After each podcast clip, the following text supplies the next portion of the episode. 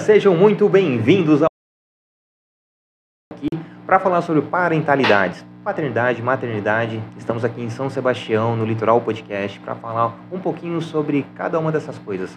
Maternidade, paternidade, e hoje estou aqui com uma convidada. Uma convidada que eu vou falar um pouquinho. É uma maternidade totalmente é, instigante, né, para você querer conhecer. Vai falar um pouquinho sobre maternidade típica, típica e principalmente sobre maternidade integral.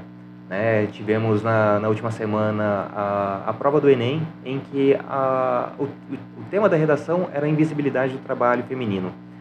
É, então acaba juntando tudo isso. Então vamos, vamos, conhecer um pouquinho mais da Luane. Luane, ó, vou pular aqui a nosso, nossa introdução. Quero que você se apresente para a gente. Seja muito bem-vinda ao, ao nosso podcast. Muito obrigada por esse convite. É, eu tenho 29 anos, sou casada, é, tenho dois filhos e eu sou técnica de enfermagem também. E hoje eu entendo que eu não sou nada sem a minha família. E é isso. Ah, que bacana. Hoje você mora na ilha, né? Sim, sim. Mas você é de São Sebastião? É, nasci e fui criada aqui, em ah, São Sebastião. Tá. E fala um pouquinho como foi sua infância. Minha infância foi muito gostosa. Eu nasci é, em 94 e desde então eu meus pais meus pais sempre né cuidando de mim e do meu irmão eu tenho um irmão também que se chama Renan ele é cinco anos mais novo que eu e a gente brincava muito junto meus pais sempre me ensinaram o caminho né a verdade e a vida então eu tive uma infância muito abençoada graças a Deus eu Ah. amava praia, bonete. Eu sou caiçara, né? Uhum. Meu pai nasceu nas Anchovas. Ah, que legal. É. E eu, eu sempre amei passar férias de escola, principalmente no, no Bonete. Hum, maravilha. Ó, já fica até o, a sugestão de, É, de gente. passeio aqui para quem não conhece o litoral, Ilha Bela, Bonete. É. Então fica uma, uma ótima, É uma ótima lindo. dica, né? É e, e com quantos anos você se tornou mãe? A minha primeira gestação, eu tinha 20 anos. E eu engravidei. Eu trabalhava aqui em São Sebastião, tudo. E quando eu descobri, eu estava namorando fazia seis meses com o meu esposo. E aí foi uma surpresa para todo mundo, na verdade um susto para todo mundo, Uhum. porque a gente não esperava. Mas no mesmo dia que foi um susto, no mesmo dia já foi a alegria, né? Já foi a aceitação Uhum. e foi tudo muito bom. E depois de duas semanas que eu descobri que eu estava grávida, eu tive um sangramento e aí eu fui até o hospital e aí foram é, realizar os procedimentos e descobriram que o feto é, tinha parado os batimentos cardíacos. E aí eu fui fazer um ultrassom, vi tudo certinho e realmente não tinha mais batimento cardíaco no feto. E eu fui para São José e tive que fazer uma curetagem. E aí eu fiz a curetagem desse feto, tudo. E aí depois de um ano e nove meses, eu tive uma outra gestação. E aí nessa gestação a gente descobriu, estava tudo bem, e aí a gente descobriu que essa gestação era uma, uma gravidez ectópica, que era uma gravidez nas trompas. Então eu não tenho a minha trompa direita. Eu tive que fazer uma cirurgia, uma cesárea, né? E tirar a minha trompa direita, porque o feto se alojou ali, pa- pa- parou ali, né? No caminho que ele tinha que fazer, ele ficou ali parado. E aí essa gravidez não foi pra frente. E aí então são duas gestações antes da Eva e do Zion.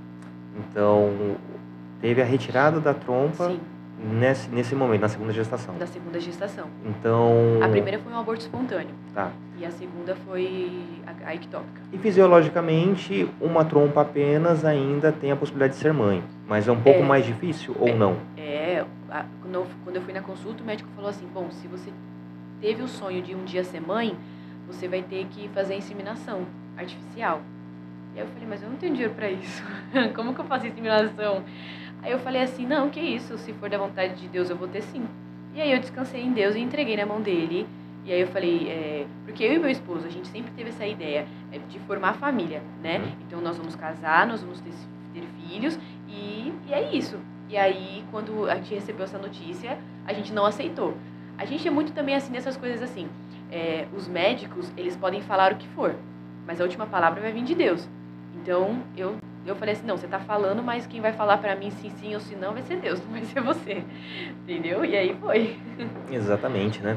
E quanto tempo depois veio a, a gravidez da Eva? Eva nasceu em 2018. E depois de aí uns três anos. E aí Eva nasceu e a gravidez da Eva foi muito difícil. Porque eu tive que ficar de repouso, assim, ó, sem levantar da cama, é, colocando remédio, fazer ultrassom quase toda semana, é, até as 18 semanas dela. Foi muito louco, porque eu sabia que Eva ia vir. Deus tinha me falado que Deus estava colocando fogo no meu ventre e que ia sair uma profeta. Então eu sabia que Eva ia nascer. Só que é, a, o processo de eu descobrir e chamar ela à existência pelo nome, porque isso é muito forte, né? Quando você chama a pessoa pelo nome, você está dando uma identidade para ela. Você está chamando ela pelo nome, assim como Deus faz. Deus te chama pelo nome porque você é filho. Então você tem que chamar né, o seu filho pelo nome. E aí quando eu descobri o sexo dela, com 18 semanas, eu já sabia que era uma menina, porque Deus já tinha me falado. E aí eu falei, é, a doutora falou assim, é uma menina, mãe. Eu falei, é Eva. E aí quando eu falei Eva, cara, parece que, sei lá, deu um bug assim, ó. Mudou tudo a gestação. A gestação fluiu das 18 semanas para frente, como se eu nunca tivesse sangrado, porque eu sangrei até 18 semanas. Eu não podia espirrar. Aí eu falei, eu, quando eu comecei a chamar o nome dela, mudou tudo. Foi muito, foi tipo assim, uma benção mesmo. Porque a gestação foi super tranquila depois, foi super de boa, super de boa mesmo. E hoje Eva é a minha benção. Né? Cinco anos de pura sapetice. e até os 18 anos junta também a questão do histórico, né? Duas gestações anteriores. É, tem tudo isso. E aí quando eu engravidei da Eva, é, eu, eu não posso tomar anticoncepcional, eu, eu tenho todas umas restrições por conta da, é, é, da quantidade de hormônio, né? Então, assim, é, quando eu engravidei de Eva, eu sabia, mas de Israel não, né? Então, tipo, eu falei, meu Deus. mas assim, Deus não dá nada daquilo que a gente não possa suportar. E se Deus manda, a gente obedece, né? E, e é tudo no tempo dele. Porque se fosse ver pelas lógicas humanas, pelas lógicas médicas, não, você não pode fazer isso. Entendeu? Uhum. E assim, é, era, foi muito preocupante tanto a primeira gravidez quanto a segunda, porque na segunda eu corria risco de vida, quando foram tirar o feto já tinha 350 ml de, de sangue já rompido. Caramba. Então, é, quando eu cheguei no hospital, o médico chegou para mim e falou assim: Nossa, Luane, você é uma bomba relógio na minha mão, porque aqui a gente nem tem o seu sangue. Só que assim, os médicos que eu falei, eles falam o que eles querem, né? E aí eles falaram pro meu pai, para minha mãe, pro meu esposo e para minha sogra que se eu não descesse do centro cirúrgico uma hora e meia era para preparar as coisas porque eu tinha morrido. E aí eu não sabia disso. E aí, quando eu entrei no centro cirúrgico, que ele tirou minha trompa, tirou o feto, tudo, ele pegou minha trompa assim e o feto e balançou assim na minha frente. Falou assim: ó, aqui tá seu filho. E eu fiquei olhando assim e falei: nossa, desnecessário, né? Hum, e totalmente. Aí, é, e aí, beleza. Aí passou. E aí, eu, lá dentro do centro cirúrgico, eu falei assim: Deus, o senhor tá no controle, né? Tá nas suas mãos. E assim, ninguém entende, porque mesmo com essas duas gestações que eu tive, é, todo mundo fala assim, ah, mas você não surtou, né? Não teve nenhum problema psicológico, nada, porque foi bem afetado nessa parte psicológica. Porque a minha primeira gestação, eu era solteira e era nova, e aí já veio o julgamento. Ah, é nova, tá aí, não sei o que lá, nem é casada, que a galera ama falar, né? E aí eu falei, não, uma coisa de cada vez, né? E aí eu, beleza, passou isso tudo. E também não é isso que determina, né? Não, não tem nada a ver. E aí eu falei assim, eu falei assim, bom, vamos fazer o que é certo né? Vamos corrigir aí se teve alguma coisa errada. Mas, cara, na mão de Deus, Deus ama, Deus cuida, Deus faz. E é isso. Legal. É...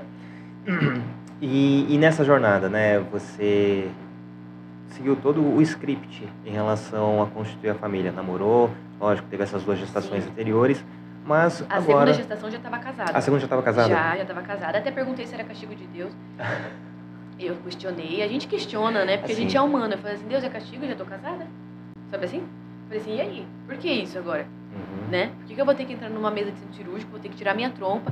Não sei se futuramente eu vou engravidar.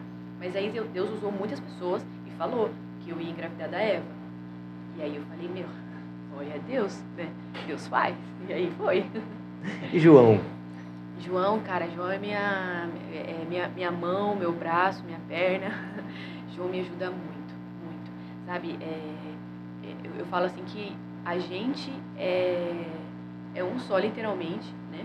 Em Deus, nós somos uma só carne, mas ele me ajuda em tudo. Sem ele, eu não conseguiria nada, a verdade é essa, porque é, a demanda tanto do Zion quanto da Eva, é, se a gente, eu falo que quando você é mãe de verdade, você se cansa, você se esgota, e quando você é pai também, você também se cansa e se esgota. Então, assim, se você deixa isso um fardo para uma pessoa só, essa pessoa não vai aguentar. É muita coisa. Então, se você divide, os dois começam a conversar as mesmas coisas, entendem os dois entendem, olha, hoje tô desse jeito, né? É, a Aiva precisa disso. Os dois precisam saber a, a rotina das crianças, para caso eu falo assim, João, eu e você, a gente precisa saber lidar sozinho e lidar em conjunto, porque se qualquer coisa acontecer, os dois sabem fazer. Porque com o Zion, o Zion tem gastro, tem medicação de horário, né? Tem as crises dele, tem que saber o que fazer. Então, tipo assim, hoje eu falo para João que nós somos casados, nós somos marido, mulher, amigo, tudo, sabe? E é nós por nós. Eu falo assim, é nós por nós, bora que bora. Porque quando tá ali nas quatro paredes, é nós, é nós, estamos ali, entendeu? Não tem outra, não tem outra escapatória. Então hoje ele é meu esposo, hoje ele é meu amigo e ele, cara, é, eu falo assim, João, cara, não sei, eu não sei o que seria de mim sem tu. Ontem mesmo eu passei o dia inteiro fora com os em São José. Eu cheguei em casa, ele tinha limpado a casa, já tinha dado janta para Eva, já tinha é, dado banho nela, tinha levado ela até a praia e assim, se eu não fosse isso, ia fazer o quê? Entendeu? Então, assim, é, é, é, ele me ajuda demais, ele me ajuda demais. Isso também que ele é o provedor, então ele trabalha, né, ele vai buscar as coisas, eu super entendo isso, ele sabe os horários que as crianças têm, ele sabe, ele prioriza muito a família. Uma coisa que é, sempre me, me chamou a atenção do João que ele era muito, que ele é muito familiar. Ele prioriza a família. Ele prioriza tá com o pai, tá com a mãe, tá com a irmã, estar com o sobrinho, estar comigo, com meus pais, com meu irmão, né? Sentar à mesa, porque é, sentar à mesa é lugar de comunhão, né? Então a gente precisa sentar à mesa para ter é, convívio, conversa, amor, diálogo, né? E isso é, sempre me chamou a atenção do João, porque ele é, ele é, ele gosta muito disso. E ensina nossos filhos assim, né? Isso também é muito bom. Bacana. E a questão de trabalhar, é, ele tem flexibilidade de horários? A empresa na qual ele trabalha entende também a situação já da paternidade atípica? É, foi muito louco isso, porque o João ele trabalhou por muito tempo na balsa como marinheiro. O João é marinheiro particular hoje, mas quando ele saiu da balsa ele foi para um barco e esse patrão ele não entendia. É, ele, ele às vezes eu, eu tinha a leve impressão que ele não queria entender a real necessidade em que a gente vivia. E aí eu falava assim, João, é, Deus abriu a porta, você está trabalhando, mas será que é para você permanecer esse tempo todo aí? Vamos orar. E aí orando, orando, orando, Deus abriu a porta de um outro trabalho. E é esse trabalho que ele está hoje. E assim, é, tudo é interesse, né? E aí quando o João teve uma oportunidade num rolê deles lá, passeando de barco. E João começou a contar a história do Zion para eles. Eles se prontificaram e na minha casa conhecer o Zion. E assim, é, eles têm a rotina deles, né? Eles moram em São Paulo, enfim, né? Tem empresas grandes e assim, precisava eles fazerem isso? Não, mas eles quiseram. Então eu falo que é uma questão de escolha. Quando você escolhe conhecer, saber, né? Hoje, tipo, na terça-feira nós tivemos que ir para São José de novo, porque o tratamento do Zion é todo para lá, médico, enfim. E aí é, o João avisou, ó, oh, eu vou precisar ir para São José, eu posso ir, né? O Zion precisa passar por três consultas, tudo. Mano, o cara tá viajando. O cara falou, com certeza, com certeza, pode ir. Pra mim, eu informando aqui no WhatsApp, qualquer coisa, mas pode ir. Então, se fosse outro, não iria. Ele não iria liberar, entendeu? E eu não dirijo. Então, assim, quando acontece qualquer tipo de coisa assim, antigamente acontecia, eu tinha que ir correr aos universitários, pai, mãe, tia, avó, uhum. papagaio. Alguém, pelo amor de Deus, me ajuda. Mas, é, graças a Deus, hoje eu posso te dizer que o emprego de João é uma benção na nossa vida. É uma benção na nossa vida. É, eu falo que Deus, ele, ele não une pessoas, ele une propósitos, né? Então, eu vejo como um propósito na vida do João esse, esse, novo, esse novo patrão dele. Porque ele entende, ele se interessa, pergunta se está precisando de algo, né? Então, assim, é, é, nos ajuda demais, demais mesmo. E tendo esse, esse olhar... É, é só de olhar, só de olhar e perguntar, sabe? Já é, muda tudo, já muda tudo.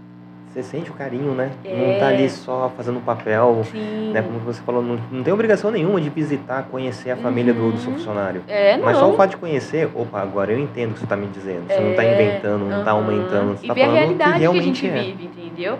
Porque é uma coisa que eu falo sempre no meu Instagram, todos os dias é mais um dia de vitória. Mas eu mostro a realidade. Não é fácil, não é fácil. A gente fica romantizando, porque na internet, né, é, tudo aparece lindo. Hum. Todo mundo limpinho, tomado banho, vestido, a casa impecável. E quem fez tudo isso? ninguém mostra, né? Exato. O corre ninguém mostra, só mostra o close. Então eu falei assim, não, a gente tem que mostrar a realidade, né? Deu igual, semana passada, Zion pegou uma virose, a gente quase teve treco, porque ele quis convulsionar. E aí, o que, que a gente faz? Eu moro numa ilha e eu não tenho respaldo é, de médico na ilha que entenda o caso do Zion, né? Então eu falei assim, tudo que acontece eu tenho que ir para Caraguá, para São José, né? Então assim, é, e eu coloco, eu falei assim, gente, existem dias bons, mas também existem dias difíceis, né? A gente tem que parar de romantizar que todos os dias são lindos. Ah, tirar uma foto sorrindo, mas por dentro tá se escangalhando. Não dá, entendeu? Então eu falo, não, tem dia que não é fácil, mas em todos eles Deus está no controle. Deus nunca, nunca falou pra gente que seria fácil aqui na Terra. Nunca falou, nunca falou. E tudo é um aprendizado, né? Sim, Mesmo sendo uma situação ruim, a gente tem que olhar o copo sempre meio cheio, né? É, isso assim, é mesmo é, é tudo uma é como se fosse uma escola. Todos os dias você vai aprendendo. Eu sou técnica de enfermagem, mas eu nunca lidei com criança especial. Nunca lidei com criança com deficiência. E quando eu descobri esse mundo, porque é um mundo totalmente diferente do que a gente vive, eu falei assim, meu Deus, e agora o que eu faço? Eu nunca tinha mexido numa gastrostomia. Quando eu fui colocar a sonda pela primeira vez, eu falei assim, Jesus, e agora, tá machucando? Tipo, não, você não sabe. É tudo muito novo. E aí eu falei, vamos que Deus vai dar sabedoria. Então todos os dias eu acordo, eu agradeço a Deus pela vida. Porque a gente pode ter tudo. Se a gente não tiver saúde, a gente não tem nada. Entendeu? Então a gente precisa ter saúde, a gente precisa agradecer. Porque as misericórdias do Senhor se renovam a cada manhã. E glória a Deus por isso. Porque senão a gente tava lascado. E, e- e agradecendo já, já é uma barra, né? Já agradecendo já é difícil, porque assim, a gente pode agradecer no dia bom e no dia ruim. Uhum. A gente tem que agradecer. Sim. Entendeu? A gente tem que ser grato. Então, assim, eu, eu acordo e falo, Zay, bora, hoje é mais um dia de vitória. Ele pode estar, meu, no pior dia dele, mas a gente tem que estar ali. Por quê? Isso também é muito forte. É, as coisas acontecem muito pelo poder da nossa voz, da, da nossa boca. Tudo que sai da nossa boca procede vida ou morte. Então a gente precisa profetizar vida, vida em abundância. Zion, ele ressuscitou porque nós orávamos sempre assim, na UTI. Porque Zion ficou parado por 16 minutos. Zion morreu por 16 minutos. Então, quando, ele, quando a médica veio falar esse, esse diagnóstico para mim, do, da, do tamponamento cardíaco, que passaram um catéter umbilical no Zion e foi pro coração. E aí, quando é, furou o pericárdio e drenou 14 ml de líquido pro coração dele. E aí, o coração não conseguia mais pulsar e parou. E ficou parado por 16 minutos. Caramba. E eu não sabia disso, porque eu estava aqui no hospital e eu tinha feito cesárea e eu só mexi o olho. E aí isso foi na madrugada do dia 18 para o dia 19. Então eu não estava em São José, ele estava sozinho na UTI. E aí é, isso foi numa madrugada e a gente sabe, médico de madrugada dorme, né? Tem um descanso deles. E a médica foi super rápida. Só que assim, eu sei que foi Deus, né? Na- nada é, sem, sem ser da permissão de Deus. E aí a mulher foi, a médica foi lá, funcionou o coração dele e tirou os 14 ml de líquido do coração. Foi muito rápido, foi muito rápido. E assim, é, é, Zion passou por dias na UTI que se eu não entregasse a vida dele para Deus, achando que eu poderia tomar o controle na, na força do meu braço, Zion já teria morrido.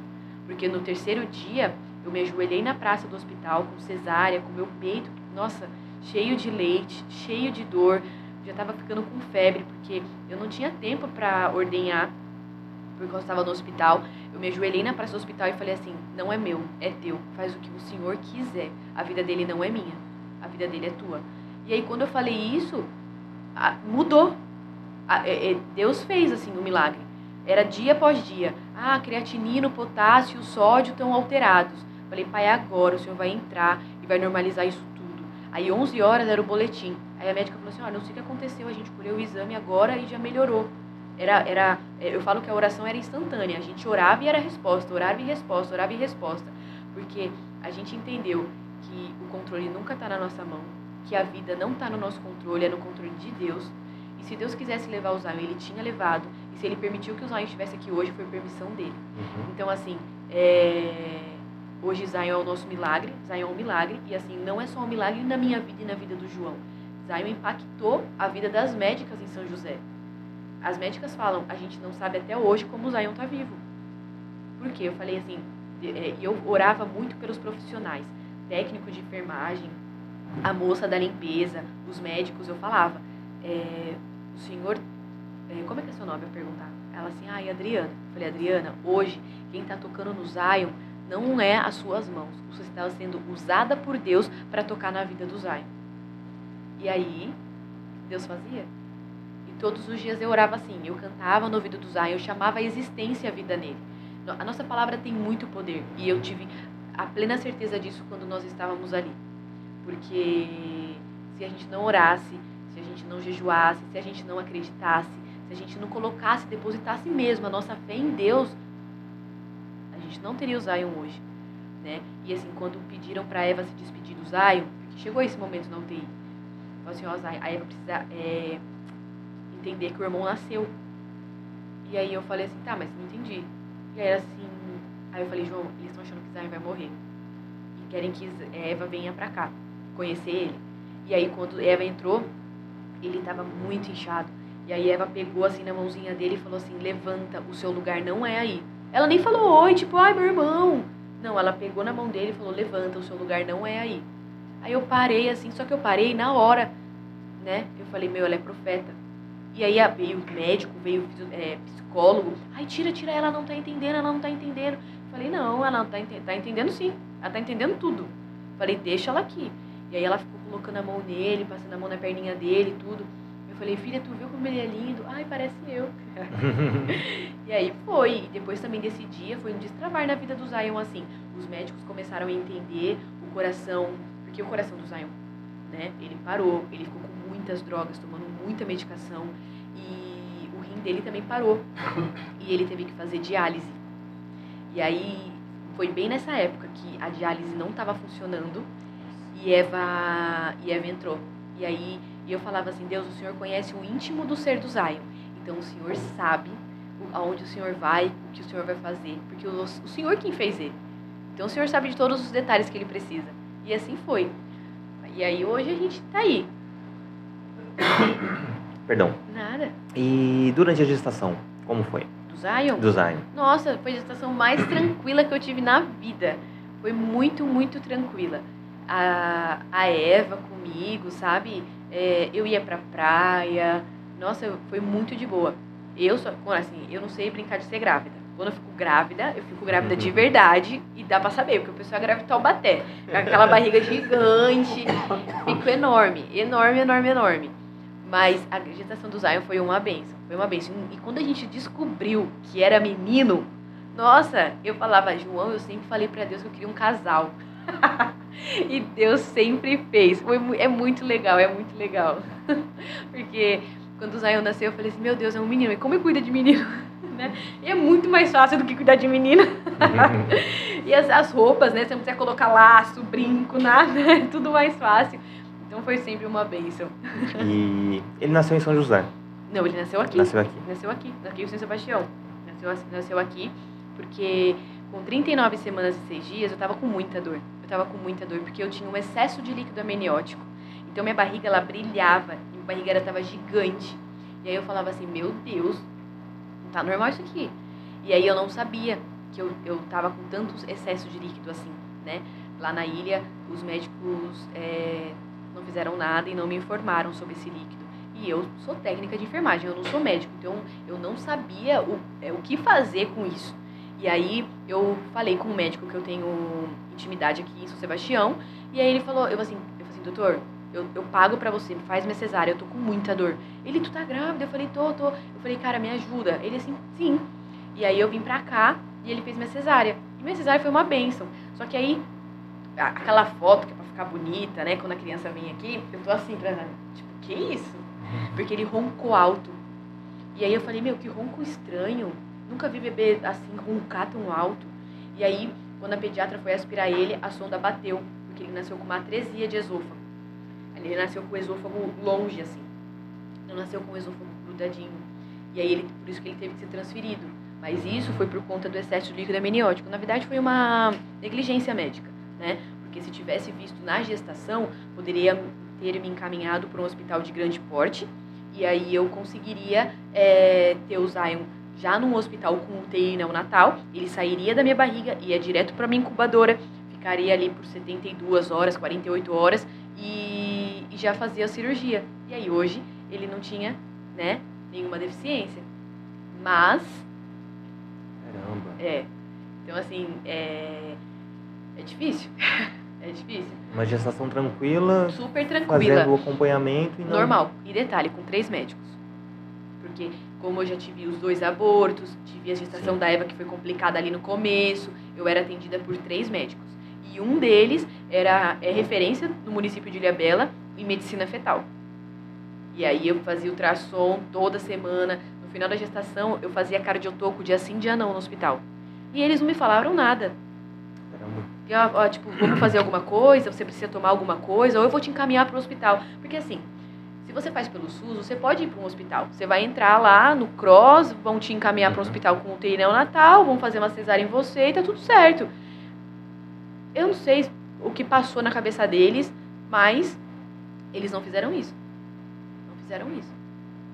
E aí, né, só Deus na causa. Que aí, quando eu fui, tipo, quando o Zion saiu da UTI, que a gente começou a pisar em terra firme, né? Porque a gente tava à deriva, né? Uhum. Eu falei assim, eu falei, nossa, gente, por que fizeram isso? Sabe? Não teve necessidade de fazer isso, né? Tipo, vamos ajudar, mas E conseguiu... é, a cirurgia? Não, é, é... Olhando todo, todo, toda a trajetória, toda a gestação, Sim, saberia mais ou menos qual o ponto que daria para diagnosticar isso? sim. No meu ultrassom de 36 semanas já tinha um excesso de líquido amniótico. Caramba. É, então, tipo assim, quando eles viram, o certo já era encaminhar. Mas aí fica naquele, ah, mas pra quê? Vamos, vamos controlar aqui no município. Tem toda aquela coisa. E assim, o mais triste ainda, que eram médicos do meu convívio, porque eu trabalhava na Santa Casa de Iriabela. Então, assim, é, e hoje eu consigo olhar isso com outros olhos. Por quê? Na sala de estimulação precoce, onde o Zion fica, na APAI, a maioria das crianças são todos erros médicos, negligências médicas. Caramba. Então, assim, hoje o Zion tem o diagnóstico de paralisia cerebral e síndrome de West. Na ilha, ele só tem paralisia cerebral. Só que quem descobriu que ele tem síndrome de West foi a neuro lá de Taubaté. Por isso que eu te falo, eu não consigo passar em nenhum médico aqui, porque eles não conseguem entender. Zion tem uma epilepsia de difícil controle. No, no eletroencefalograma aparece uma, uma ripsarritmia totalmente de- desorganizada, as ondas do cérebro do Zion. E aí, é, eles não, não ah, toma só essa medicação aqui. E assim, foi muito louco, porque no começo a gente tava fazendo tudo pelo SUS.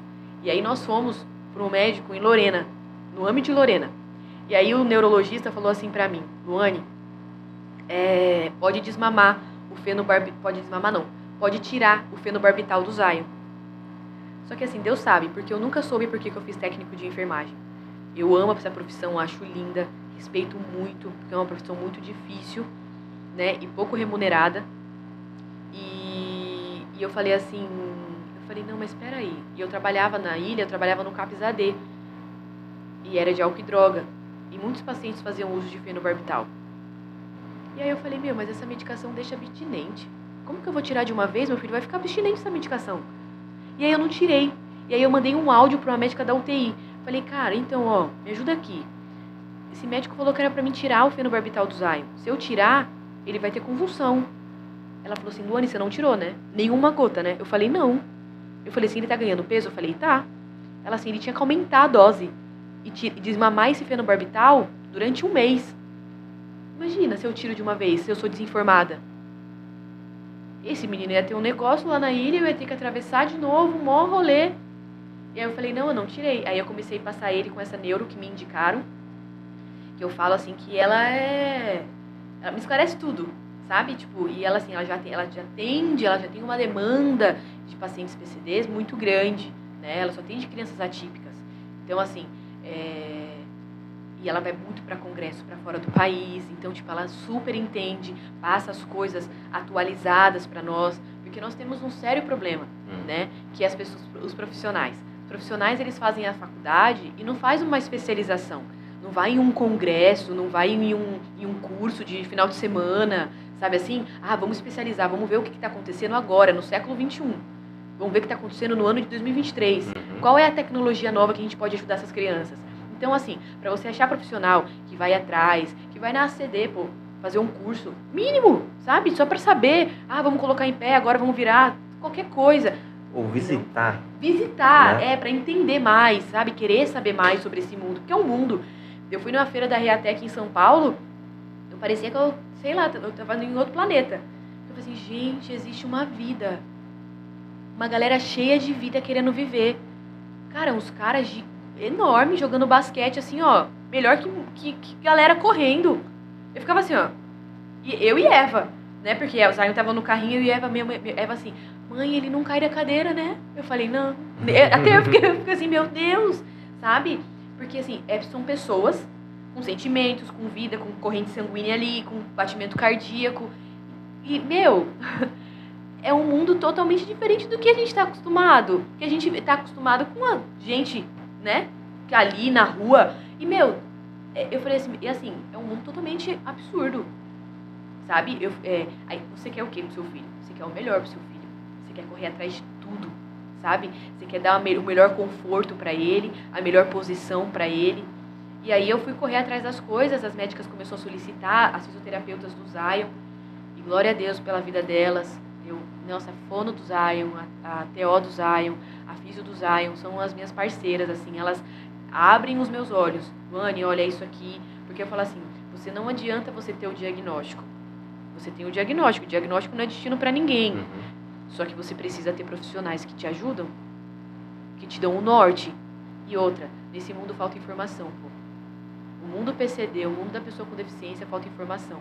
Se eu não lesse, se eu não fosse atrás de página de Instagram, cara, eu, eu vou falar, eu meto louco. Eu falo com, com tanta gente que, que, meu, vocês não fazem ideia. Ah, mas por que, que você está fazendo isso? Ah, por que, que você vai pro Chile fazer um método MEDEC? O que, que, é, que, que, é esse, que, que é esse método? Ah, porque sustentação do corpo, que não sei o que lá. Que roupa é essa? Que sapato é esse? Quando eu cheguei na. Quando a gente começou a, a comprar as coisas pro Zion, que a médica tinha indicado, tinha gente que me parava no, na rua ou no Instagram e falava assim: Duane, o que, que é roupa terapêutica? O que é sapato terapêutico? Assim, tem autista que anda na pontinha do pé. Esse sapato terapêutico deixa a criança com o pezinho reto. E o Zion precisa, porque o Zion também faz essa queda. Então, tipo assim, é, são coisas mínimas, sabe? Mas por quê? Falta conhecimento, falta é, é, informação compartilhada. Porque eu não retenho nada. O que eu sei, o que você me pergunta, você pode, eu posso demorar uma semana, já peço perdão para vocês que eu demoro um ano para responder no Instagram, mas é por causa da correria, uhum. mas eu respondo, quando dá eu respondo. Já fiz doação de sapato do Zion por quê? Eu faço a vaquinha e eu já falei, tudo que o Zion tem hoje, que eu comprei na vaquinha, com a vaquinha do Instagram, eu vou doar tudo para a Pai de Ilhabela. Porque não é só o Zion que tem, que tem ali, não é só o Zion que precisa. Tem mães que não têm informação, tem mães que não sabem o que os filhos precisam. Por quê? Porque não tem informação aonde nós precisamos ter informação.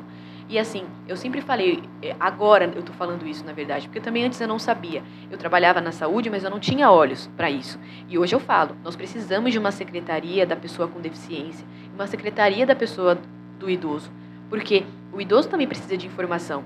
E a pessoa com deficiência, ela precisa saber que o filho dela precisa de um parapódio, o filho dela, dela precisa, precisa de uma roupa terapêutica, de um sapato terapêutico, de é, é, ajuda de custo, processo de alto custo. Tem uma medicação do Zion que custa 500 reais. Só a neuro do Zion é mil reais. Então, tipo assim, é, se a gente não vai atrás do melhor, quem que vai? Tem que ser eu. Tem que ser eu. E muitas das vezes as pessoas julgam. Ah, mas tá fazendo vaquinha no Instagram, mas tá sorrindo na rua. Ué, você quer quando chorando? Ou desarrumada? ou sem ter que tomar banho. Eu sou gente, eu tenho 29 anos, eu não vou parar a minha vida. Muito pelo contrário. É, a gente tenta se encaixar para eu ter um tempo com o João, para eu poder sair com as minhas amigas, para me tomar um açaí, para mim ver o pôr do sol. A vida não pode parar, sabe? E a gente precisa ter essa noção que o Zion ele nunca, ele não é e ele nunca vai ser um peso. Ele veio para acrescentar. E assim a gente vai lutando dia após dia. Porque as pessoas entendem assim, ai, coitada, agora não tem mais vida. Vive cansada. Vivo cansada. Mas pelo menos eu tô dando uma qualidade de vida pro meu filho. Não vou romantizar que eu não vivo cansada, que eu sou super-herói. Não, eu não sou super-herói. Igual até postei esses dias aqui no Instagram. É, maternidade atípica, mães guerreiras. É, mas tu não sabe quanto que ela já chorou. Entendeu? Porque assim, não é fácil. É, quando eu, eu, é muito é, gatilhos. Quando o convênio fala não pra mim, eu sei, eu falei assim, meu, eu vou suar, minha crise de ansiedade já quer vir. Eu falei, ó, tá repreendido agora, vamos dar um jeito, a gente vai conseguir. E assim, infelizmente, essa vida de PCD é só a base de processo, Ministério Público, que você consegue as coisas. E, e ainda assim é muito difícil.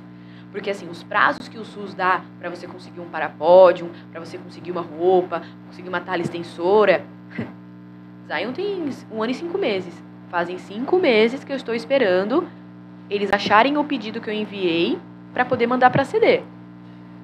E aí, depois que acabou a vaquinha, que eu comprei tudo, viram com certeza, porque eu posto tudo, a Luane a gente conseguiu agendar. Aí eu falei, ai, que bom, graças a Deus, agora você agenda para outro que precisa. Entendeu? Porque assim, ele cresce. E aí, o tempo com o Zion, a gente não tem tempo com o Zion, a verdade é essa. A gente não pode perder tempo com ele. Cada dia pro Zion é precioso. Estímulo. Cara, é umas coisas bobas assim que a gente tem que fazer estímulo com ele. Mas é todos os dias. E as pessoas falam assim, não, não é, é comigo. Ela pode esperar aí uns três meses. É a vida dele, gente. E ainda é capaz de falar, mas por que é um sapato ortopédico? Uhum. Não, é, é, luxo. Não, é luxo. É, é igual o carrinho do Zé. Só o carrinho do Zé foi 22 mil. Carro de um preço popular. E olhe lá ainda, que hoje em dia tá tudo um absurdo. E aí eu falei assim, gente, 22 mil num carrinho de bebê. Você olha, você não dá 15, nem 10. Mas o carrinho é adaptado. Eu não tenho um carro adaptado de 90 mil reais. Eu tenho um Fox, que eu tenho que desmontar o carrinho e colocar no porta-mala. E aí assim, você sai com o Zion. Não, vou deixar o menino preso em casa. Eu saio com ele, graças a Deus ele não precisa fazer uso de oxigênio. E mesmo se fizesse, eu ia correr atrás do portátil para ele poder respirar na rua. E ele, eu brinco que eu falo que quando o Zion sai na rua, ele parece uma coruja. Ele fica assim, olhando tudo. Aí ele para, ele olha o coqueiro, fica olhando o coco, admirando, sabe? Cara, ele é, tá com vida. Ele quer viver, ele quer ver as coisas, ele quer conhecer, ele quer desbravar, como qualquer outra criança. Você passa uma grama na mão dele, ele já Tipo, que isso? Sabe? Eu tô, eu tô numa ansiedade de alegria, assim mesmo.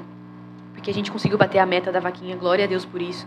E eu falo assim, né, que Deus usa muito a vida das pessoas para abençoar a vida do Zion.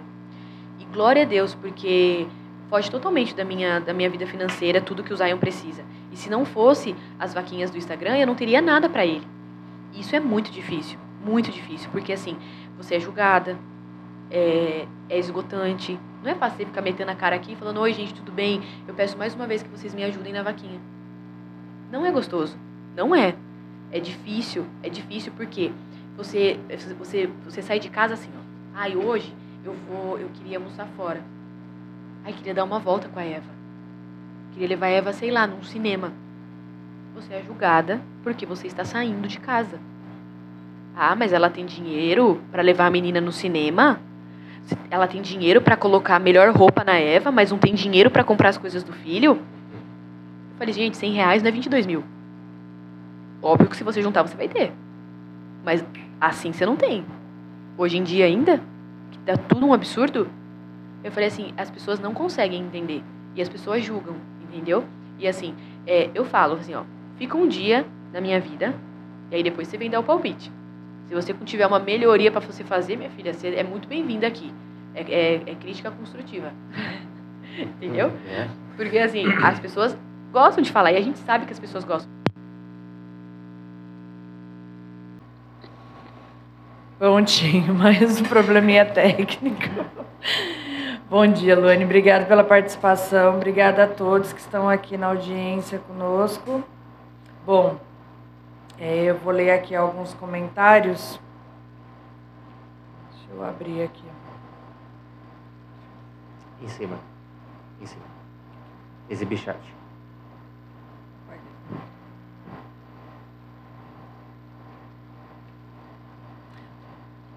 Bom, é, quero dar boas-vindas aqui a Ariane Teixeira, que está aqui participando com a gente, a Mariana, a Aline Santos. E nós temos aqui alguns recadinhos também. O Newton também está aqui presente. Bom, a Ariane, bom dia com essa mamãe maravilhosa. É, a Aline, essa mulher é muito forte, uma mãe forte, corajosa. O Nilton, bom dia, xará a todos. Maximilian também, bom dia. Tá aqui, amo ver como a vida do Zion tem ativado a fé de toda a sua volta. Que orgulho dessa família e das maravilhas que Deus tem feito. Amém. Obrigada a todos que estão aqui participando e, e dizer que realmente é, sua história de vida é, é assim uma lição para nós, né? A gente só tem que é, aprender a olhar para a vida assim, porque a gente reclama de tanta coisa, né? Uhum. Então a gente tem que realmente começar a olhar para a vida do próximo e começar a colocar na balança o que realmente vale a pena, Sim. né? É reclamar. E obrigada pela sua participação. Com certeza está fazendo total diferença aqui pra gente. Ai, que legal. Eu, minha, minha vida mudou muito depois disso tudo, porque eu comecei a olhar tudo com outros olhos. Depois que eu entrei na paia, assim, que eu vi as crianças, eu falava, meu Deus, sabe? Tipo, elas vinham assim, e até as que não conseguem vir, que é- são cadeirantes, eu olhava, eu, eu, eu chegava perto, e assim, muitas das vezes a gente não entende, sabe? Mas por trás de, daquela criança existe uma família que precisa ser cuidada, sabe? Tem muitas mães que não aceitam o diagnóstico, tem muitas mães que eh, vivem um luto, na verdade, o luto do diagnóstico. E quando nós recebemos o diagnóstico do Zion, tanto da paralisia quanto da síndrome, eh, eu falei, eu só falei assim para médica, eu falei, tá, mas e agora? O que, que a gente faz? Porque não pode parar, né? E aí ela, ela mostrou os meios que a gente tinha que tomar e a gente foi, mas tem gente que não consegue, não consegue abrir os olhos e falar assim, o que, que eu consigo- fazer agora? Né? Elas, elas aceitam aquilo que aquilo que tá, que tá ali, assim, ó, sabe? Mas não, não conseguem expandir. Mas isso não é um erro. Isso, na verdade, é preparo, né? Tem que ter um preparo psicológico, né? Eu falo assim que se não for Deus na minha vida, eu já tinha virado uma bomba há muito tempo, né? Porque não é fácil, não é fácil. Mas como eu falo, todos os dias é mais um dia de vitória. Bora lutar e vencer. É, dando bom dia para todo mundo que, que mandou sua mensagem. E a gente tem um amigo, eles são de Curitiba, se não me engano. Ele é o Guilherme Buco e a Ana. Eles são os pais da Dora. A, Dora tem síndrome de West. Ela infelizmente faleceu ano passado, fez um ano agora em setembro, mas ela tinha quatro anos e conversei, já conversei bastante com, com, com o Gui. E, e você falando da questão do luto, é, essa visão de quem está de fora, fala assim, ah, tudo bem, você tem que aceitar, é o que tem para hoje, vamos, bola para frente. Mas ninguém sabe como que são a rotina, ninguém sabe o dia a dia, ninguém sabe o que realmente impacta. É. É, a questão do filho idealizado que nunca vai ter. Uhum. Né? O que você poderia falar assim pra, gente sobre isso? É, toda mãe idealiza um, par- um parto perfeito, um parto perfeito, um parto sem dor, uma am- amamentação linda, sem fissuras, sem doer peito, sem nada. Todo mundo idealiza isso, né? E aí, quando Zion, quando eu desci do centro cirúrgico e a médica falou que o Zion tinha uma atresia de esôfago, eu olhei assim, veio um médico e desenhou pra mim. Ó, seu filho nasceu com isso. Eu falei, eu olhei pra ele, eu falei, mas o que, que é isso? E aí ele me explicou tal. E aí quando ele saiu eu fiquei sozinha. E aí eu fiquei olhando pro teto do hospital e falava assim, Deus, qual é o propósito disso? Existe algum propósito? Qual é o propósito disso? O que, que o senhor quer me mostrar? Porque eu, eu, eu tinha montado tudo, a mala da maternidade. Zion não usou nenhuma roupa. Nenhuma roupa. É, para você ter uma noção, eu pedi para as enfermeiras deixarem eu colocar um cobertor dele em cima do pé dele, porque eu queria sentir o cheiro dele, porque eu não tinha pego ele no colo. Em, em nenhum momento. E eu, eu só queria sentir o cheiro dele. Eu queria poder tocar nele. E aí a- ela falou assim, a gente não pode usar nada aqui na UTI. E aí eu falei, ah, eu, pode usar luvinha e, e sapatinho? Porque eu tenho também. A mala tava pronta. Fralda RN, um monte de macacãozinho, fraldinha de boca, tudo. E aí ela falou assim, ah, e eu também, né? Eu fui com a mala pro hospital, uhum. com pijama, com as coisas, né? Com sutiã de amamentação. Não usei nada. Não usei nada. E aí ela falou assim, pode colocar a minha nele. E aí no dia que ele teve que fazer uma cirurgia no estômago, porque o estômago dele teve três fissuras. E aí ele teve que colocar, fechou duas e colocou a gastro em uma. E aí ela falou assim, Luane, é, vai ter que tirar a luva e o sapatinho dele. É, aí eu falei, tá bom, pode me dar. E eu tava com o coração na mão, porque ele tava muito ruim. Ele tava muito ruim. E passar por uma cirurgia, ele precisava ter plaqueta boa, ele precisava estar tá com, com sangue, com tudo, né? Com tudo bom. E tava tudo ruim. E aí eu peguei, eu peguei aquela luva, peguei aquela coisa e deu um cheiro, cara. Deu sumiço. Eu falei, meu Deus. Tipo, porque tava com o cheirinho dele. E ele nunca nem tomou banho. E com o cheirinho de quando ele saiu da barriga, que não era um cheirinho, né? e aí eu dei um mau cheiro, eu falei, eu falei, ai meu Deus, o cheiro do meu filho, nunca vou lavar isso daqui. nunca vou lavar isso daqui. E aí eu peguei e fiquei segurando aquilo na porta do cirúrgico. E, e eu falo, né, que Deus sabe onde coloca a gente, porque eu lá na porta do cirúrgico me escangalhando de chorar. Chorava, chorava, chorava, Deus, vai operar ele agora, né, orando. E aí veio uma moça falou assim: Oi, moço, tudo bem? Aí eu falei: Oi, tudo. Ela assim: Você pode orar pelo meu filho? Eu tô escutando que você tá orando por alguém. Só que, cara, eu tava destruída. E aí eu falei, olhei pra cara dela assim, eu falei: O que, que seu filho tem? Fraca, eu já tava fraca já. Eu falei: O que, que seu filho tem? Ela assim: Ah, o meu filho, ele sofreu um acidente na Dutra e ele quebrou todos os membros. Aí eu olhei pra cara dela e falei: Quase que eu falei: Tá vivo, né? Porque. Aí ele assim: Ele tá vivo. E eu falei: aonde tem vida, né? Vai, vai viver. E aí eu comecei a orar tudo. O cara tava. Ele tava com todos os membros quebrados.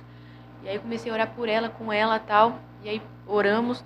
Aí veio um médico e falou: a cirurgia do Zion foi um sucesso. Zion ficou super bem na cirurgia, foi tudo bem.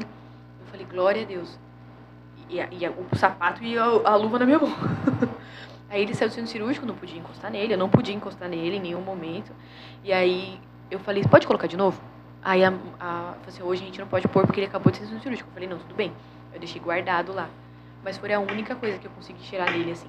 E aí quando eu peguei ele pela primeira vez, ele ainda estava entubado. Aí ficou 39 dias entubado. E aí, quando ele estava entubado, assim, que eu peguei ele no colo pela primeira vez, gente, eu travei.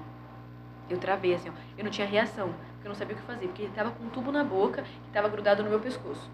E eu não podia mexer esse tubo. Eu não podia mexer o pescoço. Então eu estava com ele aqui assim, ó. Até a foto que eu tenho com ele, que ele está no meu colo, que as médicas tiraram, eu, eu, eu tô tensa. Eu, tô, eu não era pra fazer uma foto bonita, eu tô assim, uhum. tipo, eu tô dura olhando pra ele, assim, sabe? Mas, é, quando foi dar o primeiro banho nele na UTI, eu, eu, é, era tudo novo, né? Porque o primeiro banho você dá ali no primeiro dia, tudo bonitinho. Aí eu falei assim, gente, o que, que eu faço? Porque ele tava com uma sonda, ele tava com um monte de ponto na barriga, totalmente diferente daquilo que a gente tá acostumado a ver. De eu uhum. pegar a Eva, dar banho, não sei o que lá. Eu falei assim, gente, e umbigo, tudo. E assim, é, o umbigo cai sete dias, o design caiu com 45 dias. Caramba. Demorou muito, porque eles usaram muito ali o acesso e passaram muita medicação. Então, é, demora mesmo para cair. E aí eu falei, gente, agora o que, que eu faço? Aí as, as enfermeiras foram me ajudando, tudo, mas assim, é, o que eu idealizei nada aconteceu, né? Só que assim, a gente tem que saber que os planos não são nossos. Nós, nós fazemos planos, mas quem dá a resposta é Deus. E, e foi desse jeito, foi desse jeito.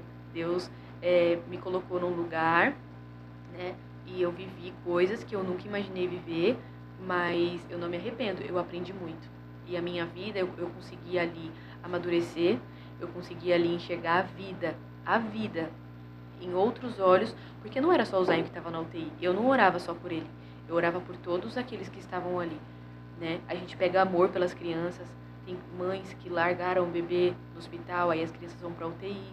Nossa, eu chorei tanto na UTI porque eu queria levar todo mundo para casa, sabe? Uma criança que é, não tem culpa de nada, sabe? Nasceu ali, a mãe deixou lá, então nós passamos por muitas situações na UTI. Teve um dia que eu cheguei na UTI e estava com miombo assim num, num leito. E aí eu falei, ai meu Deus, será que aconteceu alguma coisa? E aí não me deixaram entrar. E aí o bebê tinha falecido, ele era cardiopata. E quando eu vi a mãe, gente, meu mundo acabou. Eu me, eu me joguei no chão da, da porta da UTI e, e eu falava assim, Deus abraça essa mulher. Porque você vê uma mãe perder um filho na tua frente, gente, é a pior coisa da vida. Eu falava assim, meu Deus, meu Deus, meu Deus, eu não eu, e assim, ela não saía, ela não conseguia sair do lugar, né? E aí sentaram ela tudo e, e o Zion do lado. E nesse dia foi muito louco como a criança sente, porque nesse dia Zion, ele é, a saturação dele caiu, o batimento dele caiu, e ele sentiu, sabe? E assim, no começo foi bem difícil assim pra gente, porque a gente não entendia, né? A gente não entendia. A gente perguntava o que a gente tinha feito. Meu esposo se questionava muito, mas também no primeiro dia, João foi procurar uma padaria e aí quando chegou lá, a mulher que estava servindo ele chegou para ele chorando e falou assim, ó, Deus manda te dizer que ele ele tá no controle. Deus está no controle da tua vida. Descansa, porque eu tô no controle. E ela falou assim: Você não estava procurando um táxi? O táxi está ali na porta. E ele não falou nada para ela. Ele pediu um pão de queijo e um café. Entendeu? Tipo assim, sabia que Deus estava fazendo. E aí, quando eu estava lá dentro, que eu, eu ficava lá dentro, né? E João ficava no estacionamento com Eva. E aí, João fazia circuito com Eva dentro do estacionamento, porque ela precisava gastar energia. Ela não entendia o que ela estava fazendo lá. Evinha tinha quatro aninhos. E aí, é, ela chegou, estava lá brincando, aí uma mulher parou e falou assim: Boa esta é a palavra. Eu, Senhor seu Deus, que estou no controle, aquieta-te. Falou pro meu esposo, porque meu esposo estava brincando com Eva, só que ele estava com as mãos estendidas assim, orando pelo orando, né, no hospital. E Eva estava brincando. E aí meu João falou assim que levou um susto. E nesse dia, Zion teve que fazer a cirurgia de urgência do estômago. Deus já tinha preparado a gente, mas na hora do desespero a gente até esqueceu dessa palavra. A gente foi lembrar depois. Olha. É, é, a gente viveu assim, prodígios, sinais e maravilhas. Gente viveu ali. E assim, né? Eu sou muito grata a Deus pelas pessoas que nos conhecem, que honraram a nossa vida, porque em momento algum não faltou um real pra gente em São José. Porque tu tá numa cidade que tu não conhece ninguém, tu tá numa cidade com uma criança, tu tá numa cidade que tu tem que tomar café da manhã, almoço e janta, café da tarde na rua. É dinheiro a perder de vista. É gasolina. Eu com carro emprestado do meu pai, eu não tinha carro. Eu saí da UTI, Deus me deu um carro. Eu Deus não deixou faltar nada. Eva, mãe, eu quero ir no McDonald's. A gente está em São José.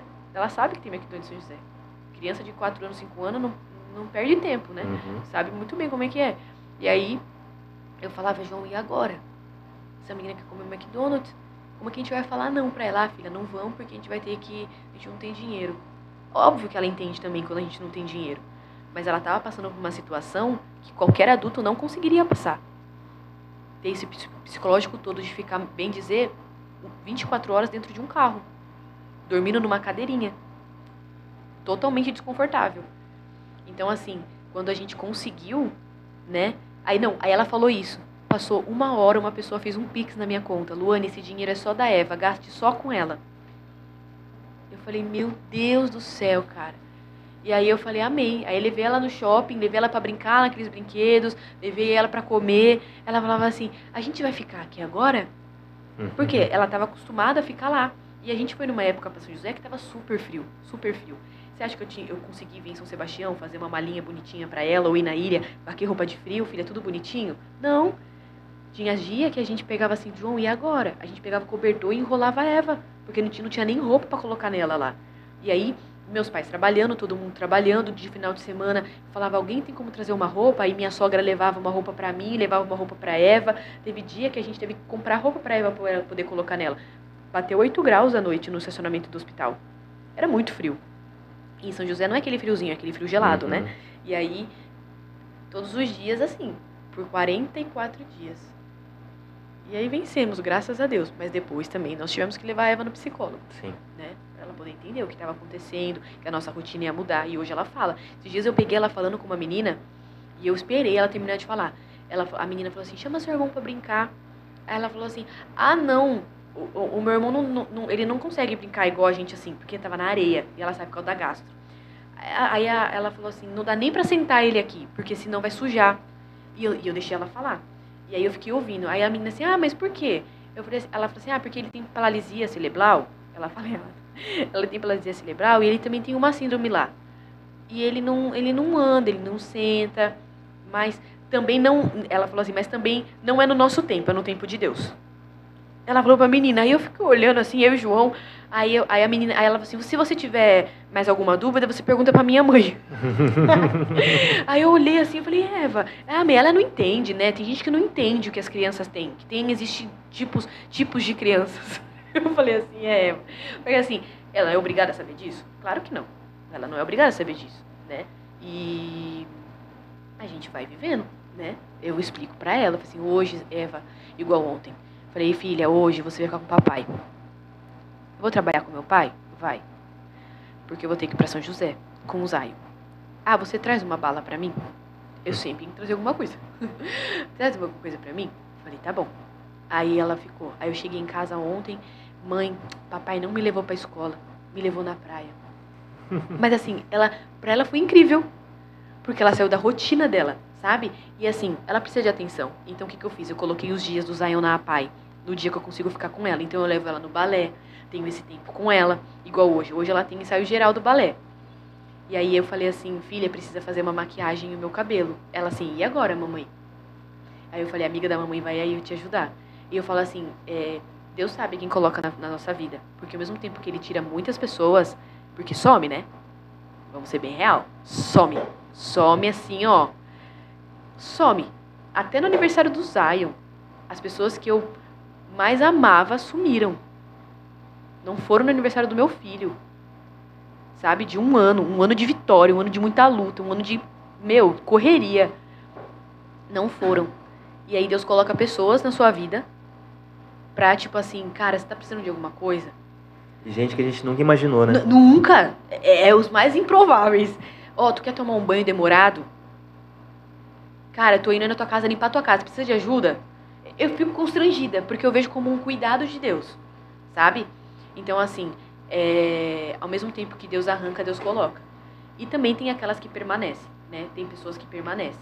Permanecem no processo. Porque não é só permanecer na tua vida quando tá tudo lindo Uhum. né? Pessoas, amigos, família, tem que permanecer quando tá tudo difícil também, né? E outra coisa também, família, né? A gente é o valor total à família, porque se não fossem os meus sogros, se não fossem os meus pais, é, sem a ajuda deles, né? a- muitas vezes ficar com a Eva, né? É, até até financeiramente também, Sim. eles ajudam a gente demais, demais mesmo.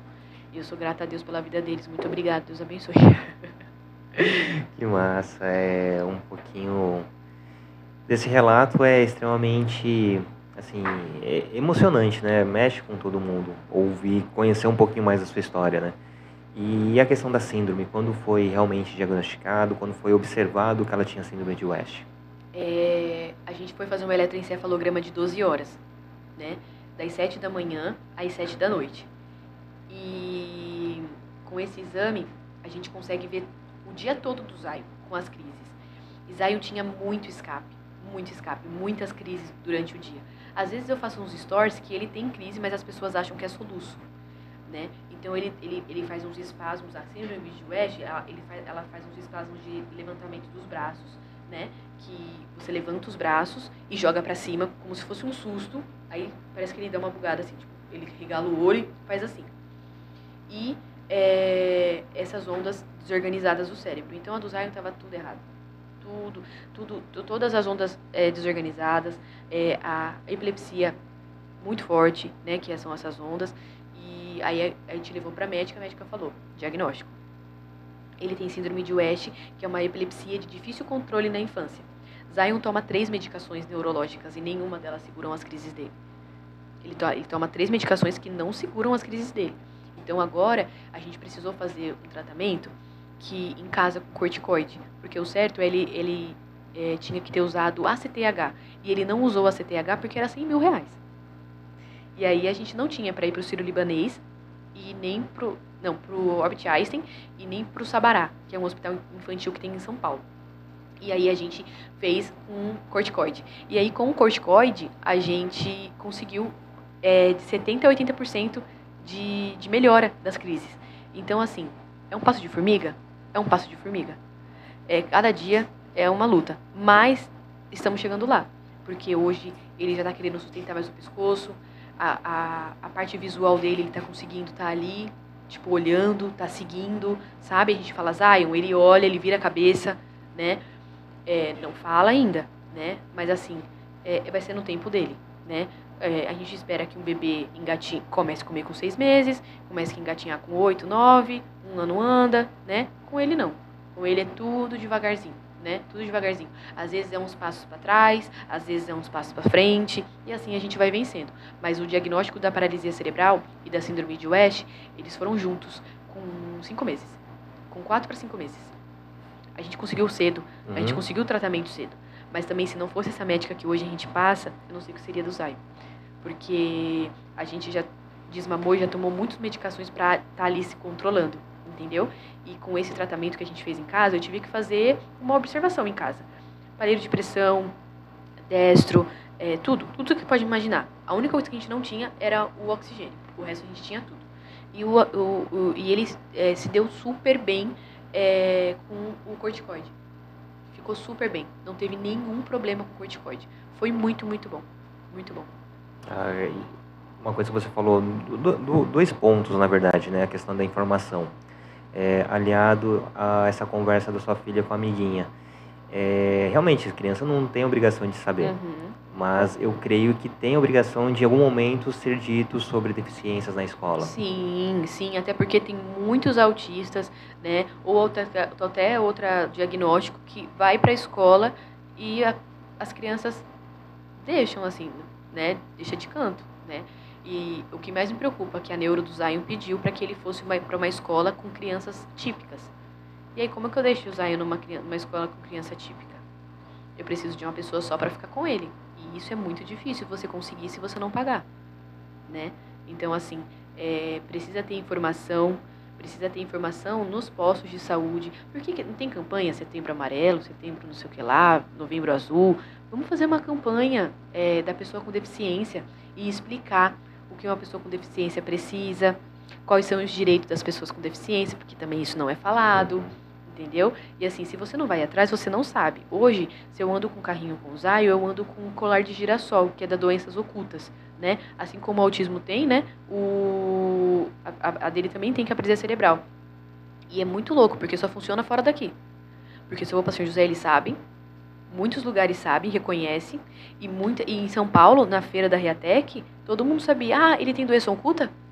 Aí eu falava, poxa, como que essa mulher sabe? Aí eu esqueci do colar que estava ali, né? E aí eu fiz uma carteirinha também, que, que tem ali todos os CIDs dele. Então, tipo, quando a gente precisa. Igual, eu peguei muita fila com o Zion. Peguei muita fila com o Zion da balsa. E aí, sabe como eu fui descobrir que o Zion era a prioridade da prioridade? Porque o cara que trabalhava na balsa conhecia a gente e falou assim: o que vocês estão fazendo na fila? Comentou nos meus stories. Aí eu falei, tá na fila da prioridade. Ele assim, não, o Zion é prioridade da prioridade. Você tem que passar por fora, vocês não pegam fila nenhuma. E assim, Zion é, não pode barulho. Muito barulho, assim, que eu digo assim, repetitivo. Tipo lata, sabe? Ficar batendo. Ele fica já é, muito tempo no mesmo lugar, sem, sem, sem movimentação. Por quê? Ele não se mexe, então começa a doer costas, começa a doer bunda, começa a doer tudo né? E aí, é, pensa ficar numa fila dessa que tá tendo aí duas Nossa. horas. E aí eu, agora a gente sabe, então agora a gente não pega mais fila, a gente vai por fora. Mas assim, precisava um cara olhar meus stories e falar para mim. Isso tinha que estar tá falando no, no, letreiro da balsa. Pessoas com deficiência, é, doenças ocultas, autismo também. É, era para ter falado, é, ter uma placa lá, pô, sabe? Com essa informação. E assim, chegando lá na, no guichê, você vai comprovar a sua, a sua urgência, né? Sim. E, e naturalizar que as pessoas vão olhar torto. Porque qual a, a prioridade que ela tem que eu não tenho? É. Né? É, é assim. Na verdade, olham torto para tudo quanto é, é coisa. Porque eu é fui é fazer. É. Porque a gente foi fazer o, o cadastro único esses dias na ilha. E tava essa lua que tá fazendo, graças a Deus, por esse sol. Uhum, uhum. Aí eu cheguei e falei assim: Oi, moça, tudo bem? Eu vim fazer o cadastro único aqui porque eu sabia que o Zion tem o benefício do BPC. E aí eu não sabia que a gente podia por conta da renda do João. E aí eu falei assim: Eu vou correr atrás disso. Não, a gente já tem. Eu não desisto de nada, eu vou para cima. Aí fui lá, a mulher falou assim: Não, aqui não tem prioridade. Falei, opa. Falei, o quê? Não, aqui não tem prioridade. Falei, moço, então, meu filho é PCD. E aqui não tem ar-condicionado, porque ele já fica com calor e tem crise. E eu preciso muito que é, fazer isso.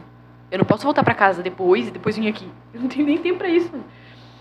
E também vou deixar com ele com quem? Eu tenho que ficar com ele. Uhum. Aí eu sei que eu falei, falei, falei. Aí ela falou assim: ah, não, tudo bem.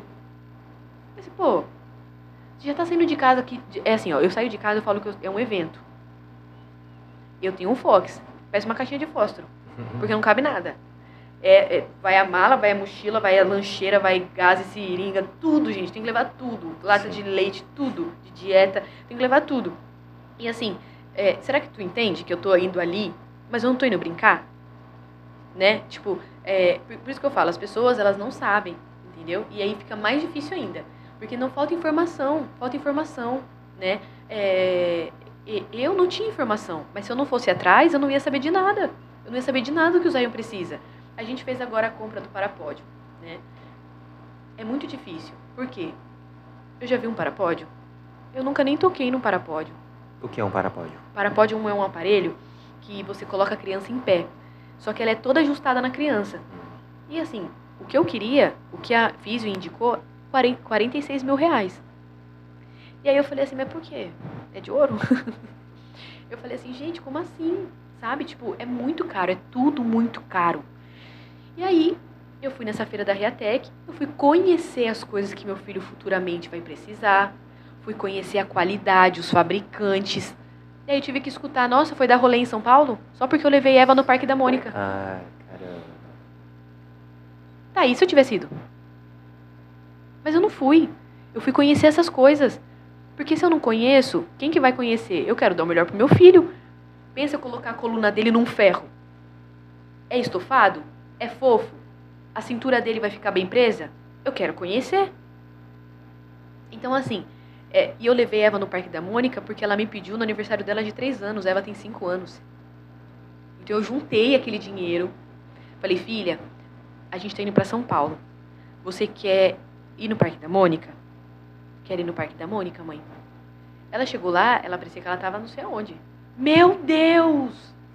Obrigada a Deus! Eu falei assim, para de gritar, que a mão tinha que estar toda. Ela assim, mãe, hoje é o dia mais feliz da minha vida. Ela é uma criança. E lá é um lugar super acessível. Eu cheguei lá e eu não falei que o Zion tinha nada. Só que o cordão tava pendurado. A mulher falou assim, moça, ele tem prioridade em todas as filas e ele pode ir em todos os brinquedos. Gente, eu me senti assim, ó. Ah, não acredito! Eu levei Zion na montanha russa. E ele ficava assim, ó. Sabe? Aí soltava aquele sorriso dele, que me mata. Eu falava assim, eu não acredito. E falava assim, mãe, ele tá brincando comigo. Aí, aí tu acha que alguém viu isso, que alguém percebeu isso, que teve essa percepção. Olha, ele foi brincar no parque. Então nem aí, ele no carrossel, ele parecia. Ele ficava assim, ó. A música rolando, Eva no cavalinho, ele no outro, ele. Tudo adaptado, com cinto, tudo bonitinho. E mesmo assim é capaz de ter gente que você é louca e se acontecer alguma coisa. Não, e desculpa te cortar. Não, eu tudo falo, bem. as pessoas é, é, querem, nunca querem ver você melhor que elas. Nunca. Né? É, Querem ver somente a, su- a parte de você na labuta, de você É. sofrendo, de você isso. Agora, se você mostra um stories que você tá bem, que você tá se divertindo. Eu vou te falar uma que coisa. você. Gente. É horrível. Aí, sabe, que- olha que louco. Sábado e domingo eu tava no hospital. Aí, sexta e quinta, quinta e sexta, a visualização razoável ali de sempre. Gente, eu tava no hospital com o Zion sábado e domingo, bateu quase mil e poucas visualizações nos meus stories. Eu gosto de ver, de ver tristeza, Exatamente. sabe? Eu falei, gente, misericórdia. Eu ia falar disso, sabe? Eu falei assim, gente, eu tô com vergonha de vocês. Vocês querem ver a tristeza das pessoas, sabe? Não querem ver ali a pessoa feliz, pô, lutando, indo pra cima. Eu já recebi vários convites pra ser, para me candidatar a vereadora lá na ilha, sabe? Pra ajudar essas pessoas, porque é, muitas das vezes as mães se culpam, mães atípicas e mães típicas, de não fazerem as coisas ou postarem na internet ou sei lá, por ser julgada. E eu falei assim, olha, uma coisa que eu aprendi é o aqui e o agora. Sabe? Eu não vou me importar, porque quem precisa de atenção, de amor, de carinho, é os meus filhos. E eu vou fazer o possível e o impossível para fazer as coisas por eles. Porque as pessoas se preocupam muito com o que as pessoas vão pensar. Entendeu? Ai, Luane, você não tem vergonha de ficar pedindo dinheiro na internet? Eu falei, claro que não, eu não tenho medo e nem vergonha. Tá porque eu não, roubando, tenho, né? não tô roubando e outra, as- eu não tenho condições de estar comprando aquilo que meu filho precisa. Por isso que eu estou fazendo isso. Se eu tivesse condições, jamais estaria aqui. Eu sempre fui muito sincera com isso, porque quando eu tive que, eu tive que pedir para sair da Santa Casa, não quiseram me mandar embora. Por conta de tudo, não quiseram me mandar embora. E eu perdi uma dinheirama, porque eu podia ter comprado o carrinho do meu filho. E eles não, não, não me mandaram embora, não fizeram acordo, não fizeram nada, nada. E aí eu tive que pedir pra sair. Com a mão na frente e outra atrás, literalmente, sabe? Só que assim, será que todo mundo sabe disso? Sabe? Então assim, são muitas coisas que acontecem no- nos, nos bastidores que quando a gente posta qualquer tipo de coisa, a galera acha que a gente tá bombando, sabe? Ah, é, graças a Deus eu tenho muitas parcerias na ilha, tipo de cupom de desconto, a galera me chama pra fazer provador, sabe? Eu tenho tempo? Gente, eu faço toda uma logística. Ó, Eva vai agora pra escola, Zion tá na PAI, vou, vou postar isso agora. Ai, como que você consegue postar stories de manhã? Gente, porque enquanto eles estão dormindo, a máquina tá trabalhando, a, a, a mistura tá descongelando, a, a mochila dela já tá pronta 8 horas da manhã pra ir pra escola, só ela, entra, ela entra só à tarde, o almoço tá finalizando. Eu acordo cedo e até tem que sentar, tem que ter minha vida, né? Fazer um outra, devocional. Dane-se, né? Eu não posso ter minha vida. É. Também eu não posso Aí eu fazer assim, o que eu assim, quero eu fazer. assim, uma coisa que eu, eu não posso ficar sem fazer, porque isso, tipo, é meu. Fazer minha unha. Não vou, não vou ficar escangalhada. Não vou. Não- Meu filho não vai tirar o que eu sou mulher, minha vida, por causa de qualquer coisa, mas as pessoas não entendem isso. Não entendem isso. A mãe atípica é aquela taxada de, da olheira, é igual meme, Uhum. sabe? Olheira, andar assim, toda escangalhada.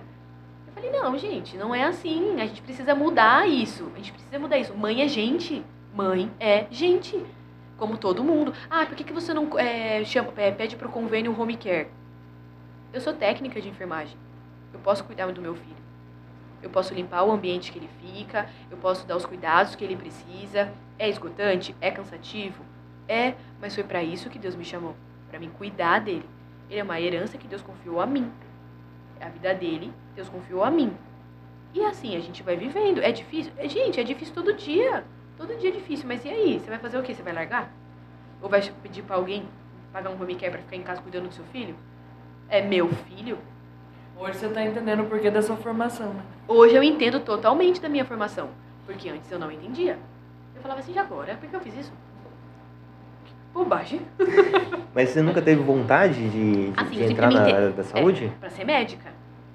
Só que como faz uma faculdade de medicina? É um absurdo. E pra você passar pra fazer é, público, você tem que morrer estudar. Tem que ser um nerd, né? E, mes- assim, e mesmo assim, você vai passar numa faculdade pública, vai morar em São Paulo. é, vou, vou pagar como? Vou, como vou viver em São Paulo? Vou viver do vento. Né? Não dá. E aí eu falei assim, gente, como é que faz? Né? E aí eu fiz, eu falei assim, ah, vamos pra área da saúde, vamos fazer técnico de enfermagem. Minha mãe falou assim, ó, tu termina, hein? Não começa e não termina, porque eu saí da escola com 16 anos e já fui, eu era mais nova, eu fiz na FAS, quando eu era, é, é, quando era FAS ainda, Hum. mil anos atrás. E aí só tinha eu de nova, ninguém botava fé em mim. E aí, assim, um monte de gente que já era auxiliar fazendo técnico, já tinha experiência na área há anos, e eu lá. Falei, meu Deus, minha mãe vai me matar se eu acabar com isso aqui. Falei, vou ter que ir, vou ter que acabar com isso aqui. E aí eu fui. Quando eu fiz estágio no hospital aqui, eu trabalhava, olha isso, eu entrava às sete e meia na loja, eu, eu era apoio de loja, então, tipo assim, vitrine para limpar era eu, estoque para limpar era eu. Eu saía da loja 10 para as 5, porque 5 horas eu tinha estágio. Eu me trocava na loja, tirava o uniforme, colocava a roupa branca e ia pro hospital e saía do hospital meia-noite. Por isso que eu falo, todo mundo vê o close, ninguém vê o corre. E aí eu me formei em técnico de enfermagem, o corém, tudo bonitinho. Minha mãe falou assim, e aí, gostou? Eu falei, gostei. Só que é, é muito difícil, porque é muito trabalho. E ninguém paga bem. E ninguém reconhece. Porque quem coloca na mão na massa é o técnico de enfermagem. A enfermeira só vai. Vai lá, lá, lá. Faz a parte burocrática. Coloca a mão na massa? Coloca. Mas não tanto quanto o técnico. Né? E o médico? tem aquela letra linda que você tem que virar do avesso, assim, fazer assim, falar assim, tá escrito em hebraico, né? E assim, tem que se virar. Mas eu amava, eu gostava, sabe? E eu trabalhei em laboratório. Eu trabalhava no laboratório aqui, na coleta de sangue. E aí, quando eu trabalhei no laboratório, eu falei, ai, uma benção só escolher sangue, né? Mas, pô, pouca coisa, né? Queria saber mais. E aí, eu soube mais. Na UTI, 44 dias. É, literalmente aprendeu o que tinha que aprender, É, né? porque quando você faz estágio, você não fica muito tempo na UTI. E assim, não é um lugar que ninguém quer estar, né? Vamos combinar que a atmosfera daquele lugar é péssima. É uma atmosfera que te deixa pra baixo. Se tu não tá ali pra profetizar a vida naqueles leitos, você é engolido, né? Então, têm que estar com amor mesmo, muito né? amor, muito amor e muita fé em Deus, porque é, você escuta coisas que os médicos falam que você fala assim, meu Deus. No começo eu falava assim, Zé, eu não vai aguentar. Porque eu sabia do- é, das coisas, um monte de coisa ligada nele. Eu falei assim, João. E João era o tipo de pessoa que chorava, eu não chorava. Eu falei assim, João, Zé, eu não vai aguentar. Não vai dar certo. E aí eu parei de falar isso pra João, porque João tava já. Eu falei assim, meu. Falei, Deus. Aí, aí no dia que a médica falou que ele não tinha mais segundo de vida, Aí eu fui pra praça e falei, Deus não é meu, é teu. Faz o que o Senhor quiser, quando o Senhor quiser, na hora que o Senhor quiser e bem entender. A vida dele é tua, é tudo teu. Nós somos teu, faz, faz o, teu, o teu querer. E assim, né, o que me, me- sempre é, me, me levou assim a adorar. Eu cantava muito na UTI. Eu falava que eu, eu até brinco com uma mãe que ficou comigo na UTI, que ela falou assim, ai, às vezes tenho vontade de escutar tu cantar. Porque eu cantava muito na UTI, muito, muito, muito. Mesmo que era um lugar silencioso, né, que não podia fazer muito barulho, os leitos eram sempre um do lado do outro. E eu ficava lá cantando, cantando, cantando. Teve um dia que eu falei assim que Zion foi tocado, porque eu tava cantando e eu vi um, o olhinho dele assim lacrimejar, sabe? E aí eu falei assim, ai, tu tá me ouvindo, né? e aí eu cantava, mesmo com a incubadora fechada, porque lá dentro é um vácuo, não dá pra escutar nada, né? E aí eu cantava grudada assim com a cara. Eu grudava, colocava minha testa na incubadora e cantava pra ele. Então, tipo assim, eu, eu, eu aprendi a adorar no deserto. E glória a Deus, porque eu vi Jesus fazer o milagre. Que a gente escuta, né? Ah, Jesus fez o milagre, ah, curou lá, fez o paralítico andar lá, tudo lá, lá, lá. Na tua cara tu nunca viu nada. E aí quando o negócio tá na, na tua frente, que Deus tá fazendo, tu fala assim, meu Deus, Deus existe. Né? Tipo, Deus tá fazendo. Deus é o mesmo E, da Bíblia. e os milagres não, não, não é simplesmente seu filho com- começar a andar. Não. É o detalhezinho Era. que é o grande eu milagre. aprendi a, a orar nos detalhes. Porque se não fosse os detalhes hoje, eu não estaria aqui. É, Deus, hoje você vai. Eu fazia pauta de oração. E aí eu mandava para a intercessão lá da minha igreja. Falei assim, ó, nós vamos orar por isso hoje. E aí eu mandava pauta de oração todos os dias. Né? E eh, muitas das vezes eu colocava as- a minha vida, a vida da Eva, a vida do João, né? Pra estar ali. Porque eu esqueci de tirar o ponto da cesárea. Eu tive glândula mamária. Meus dois braços aqui eu não conseguia fechar por conta da quantidade de leite.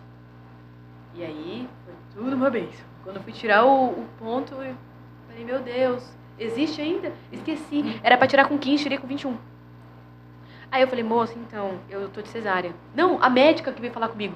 Luane, tu já tirou o ponto da cesárea? Eu falei, ponto? Falei, o ponto. Aí ela falou assim, vai lá no hospital tirar. Só que o hospital que Zion tava, sabe o hospital de Datena? Que tu vê aquela fila do corredor? Hum, Era um hospital assim. Falei, vou morrer. Falei, meu Deus, vou tirar um ponto e pegar um tétano. Fiquei desesperada.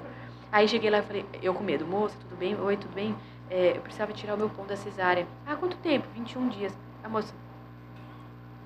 Falei, moça, que meu filho tá na UTI. Seu corpo já absorveu o É. ponto. Aí ela, ela, esse meu filho tá na UTI. Aí ela assim, ah, vamos ver como é que tá. Eu falei, olha, eu tô sentindo a ponta aqui. Eu, eu sinto a ponta. É. Aí ela assim, ah, vamos, vamos ver. Aí tirou, não senti nada, graças a Deus. Mas eu sofri muito com o meu peito. Porque eu tava com muito leite e era muito louco, porque a gente não podia dormir na UTI. E aí quando a gente chegava lá, meu peito enchia. Eu ficava com dois copinhos daquele de colet- coletar, sabe? Embaixo do peito, o peito pingando, assim, ó. E aí eu comecei a doar, porque tinha bebê lá que precisava, né? E eu tava com muito colostro. E era muito bom.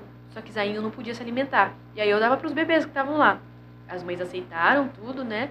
Eu fazia as piscinas na frente delas e eu de- deixava com eles tudo. E aí eles faziam. Aí depois eu tive que ordenhar e aí começou a secar. Aí quando o Zion saiu da incubadora, que tiraram e estubaram ele, que fizeram todas as cirurgias, tudo correu tudo bem, graças a Deus, ele foi pro meu peito. Quando ele foi pro meu peito, meu leite parou de vir. Eu acho que eu fiquei nervosa. Tipo, ai, tá vivo, veio pro meu peito, sabe assim? Me deu um. Falei, meu Deus, e agora? Aí quando ele começou a sugar, parou de vir. E aí ele sugou super pouco. E aí depois ele já saiu do hospital fazendo fono, físio, TO. Hoje o Zion faz fono, físio, TO, frequenta a pai três vezes na semana.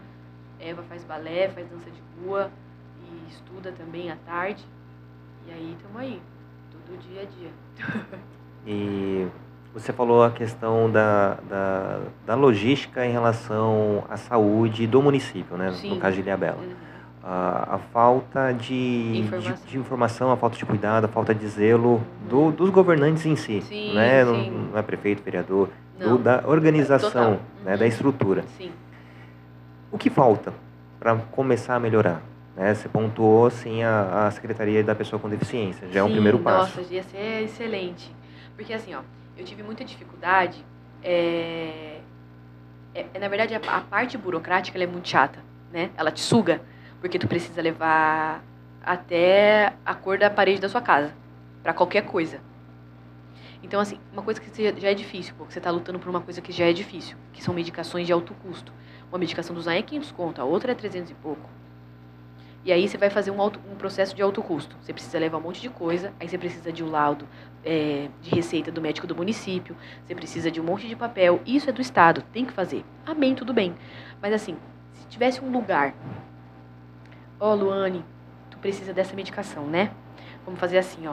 Eu já vou deixar tudo salvo aqui, os seus documentos, as tuas coisas, a gente sabe da necessidade do Zion. E quando você pre- precisar renovar, tu só pega a receita com a médica.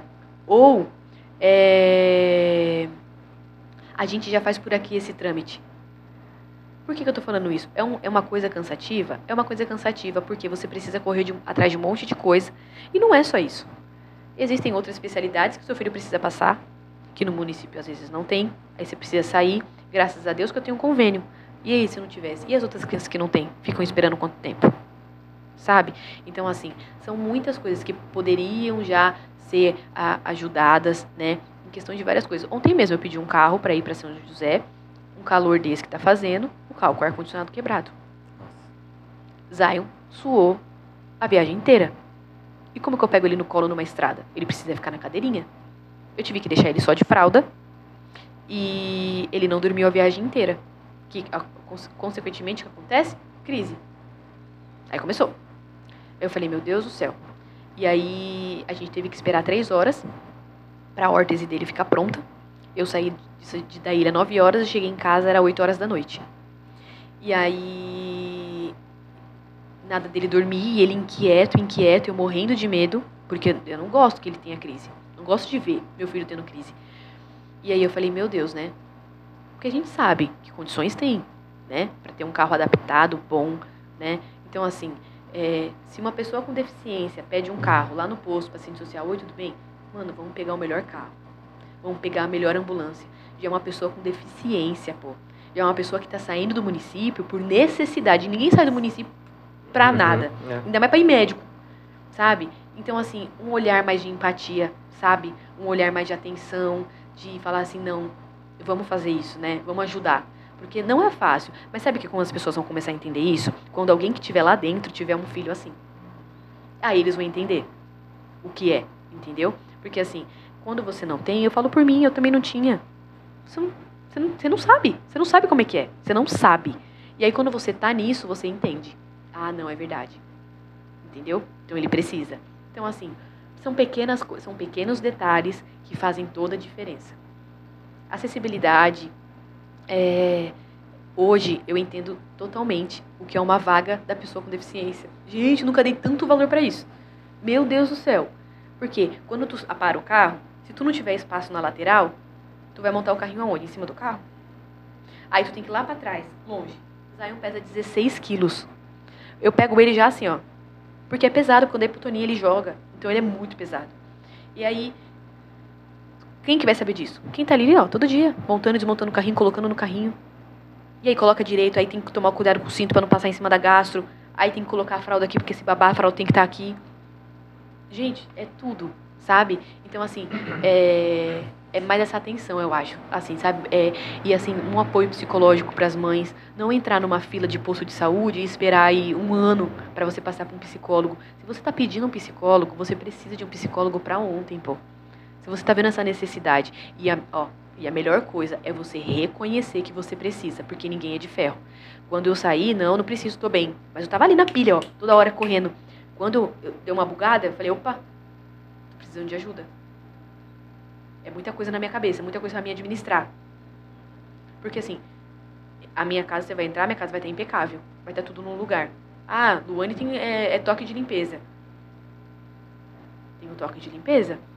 Mas os meus filhos também, as coisas deles vão estar impecáveis, ele vai estar impecável, vai tudo impecável. Mas é isso aqui, Luane, mas eu preciso também tratar isso. Então a gente precisa reconhecer o que está sendo um fardo, um peso, o que está sendo difícil e procurar ajuda psicológica. Porque tem gente que fala que não, que é super-herói. Não é. Não é uma hora bomba. Uma hora bomba. Eu não tomo hoje nenhum tipo de medicação, né, para ansiedade, para nada. Mas assim, eu sei os gatilhos. O convênio falou não para mim, eu já falo, pai, é teu, faz, vamos dar um jeito, vamos pensar, me dá sabedoria, me dá discernimento, porque a gente tem que ter assim, porque senão a gente não dá conta, é muita coisa, é muita coisa. Então eu, eu falo que falta assim, é, apoio psicológico para os pais, é, falta essa empatia dentro de um posto de saúde, também com pessoa com deficiência, e quando você vai pedir as coisas, licitações baratas sobre dieta, sobre fralda. Gente, já é uma pessoa com deficiência. Você não sabe quando a pessoa vai desfraudar. Uhum. Você não sabe quando a pessoa é, é, um alimento. Você vai dar um alimento barato. Ele só se alimenta daquilo. Ele não se alimenta de arroz e feijão, de brócolis, de carne, nada. É o alimento é aquele pó. Aí você vai comprar um pó barato. Aí a pessoa que está me dando, que trabalha no serviço, fala assim: pô, entra no Ministério Público, isso, isso, não, isso não é bom. Só que assim, a culpa não é dela, a culpa é da licitação que fizeram barata.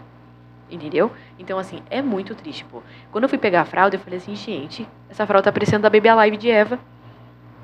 Sabe? Fralda fina. Dois xixi, um xixi de vazou. É muita coisa, sabe? Então, tipo assim, é, e existem dois tipos de pessoa. A Luane louca, que fala, não tá nem aí. Que eu sou taxada assim. A Luane, a Luane não, a mãe, a mãe do Zion. Mas por quê? Porque tem gente que pega e fala assim, ah, tá bom, muito obrigada, vamos embora. Não, não tá bom. É ruim. Dinheiro tem. É. E não falta dinheiro, viu? Porque pra tapar buraco, pra fazer obra, pra fazer licitação aí de milhões, tem. Então, assim, é difícil, cara. É difícil. Eu falo assim, gente, tem que ter muita paciência, né? E assim, hoje eu fico olhando essas coisas e falo assim, Deus, como é injusto. Como é injusto. Porque tu já tem uma pessoa ali contigo, né? Que tá precisando daquela, da, daquilo ali. E, cara, se o Estado dá, se o município pode ter uma licitação maior, por que não faz? Que falta de amor ao próximo, sabe? Eu, eu fico assim, ó, não, não pode ser. É triste. Chega a beirar não só a ignorância, mas, mas, mas a mesquinharia, né? Sim, porque tu vê qualquer outra licitação para qualquer outro tipo de coisa é absurdo sabe? E é para saúde, não é para saúde do meu filho, é para saúde de todos, para saúde de todos. É qualidade de vida, é qualidade de vida.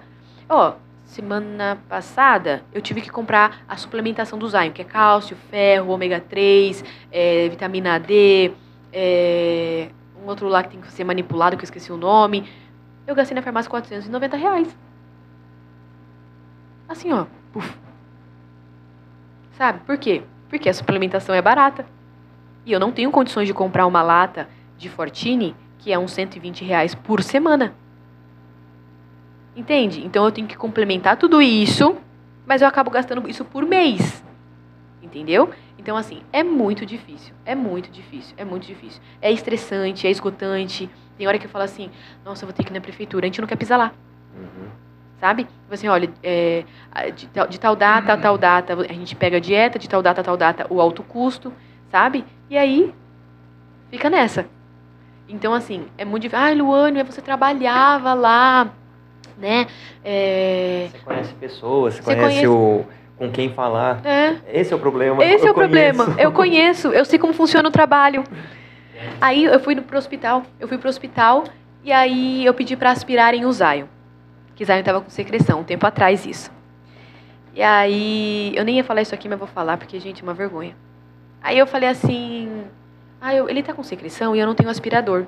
Teria como você aspirar ele para mim, por favor? Ele tem paralisia cerebral, tem síndrome de West, tá com uma secreção mais espessa na parte superior. Ah, mas como você sabe? Eu falei assim, conheço meu filho, né? Já faz um ano e pouco. A gente tá aí, né? E aí ela disse assim, não, tudo bem. Aí ela foi, me colocaram na sala de emergência, aonde o SAMU chega para deixar quando chega. Aí eu já fiquei meio assim. Falei, ué, tá me colocando aqui por quê? Tudo bem. Aí veio uma física, eu falei, "Eh, veio uma física para aspirar. Tudo bom. Daqui a pouco vem ela com uma sonda 8. E aí, e aí se eu não conhecesse? Só que nisso, uns dias atrás, a já tinha sido aspirado. E, e quando aspira, machuca mesmo. Um pouco, mas machuca. E aí eu falei assim, eu falei, moça, é, não tem sonda 6? Ai, mas demora. Eu falei, sim, mas é que não dói, né? Não machuca tanto.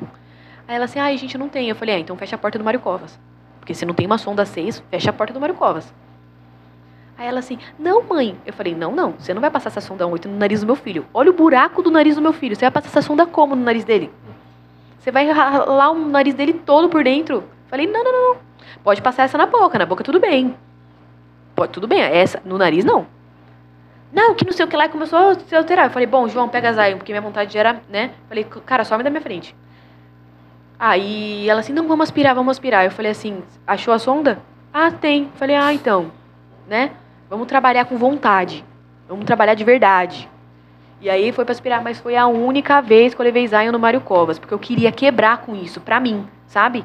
Porque assim, eu e João, a gente vai no Mário Covas, mas a gente é adulto, tem boca pra falar. E a criança, e Zion que não fala? Ai, mãe, tá doendo, mãe, qualquer coisa.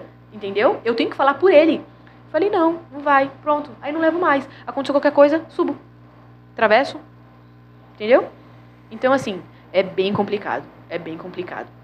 Porque, é, não é, e, assim, não é só com Zion, tá?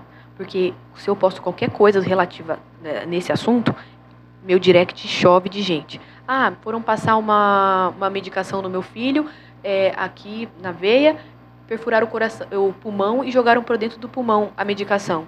Ele teve que ser encaminhado para o regional de Caraguá. Ele também tem paralisia cerebral. Cara, é revoltante. É revoltante.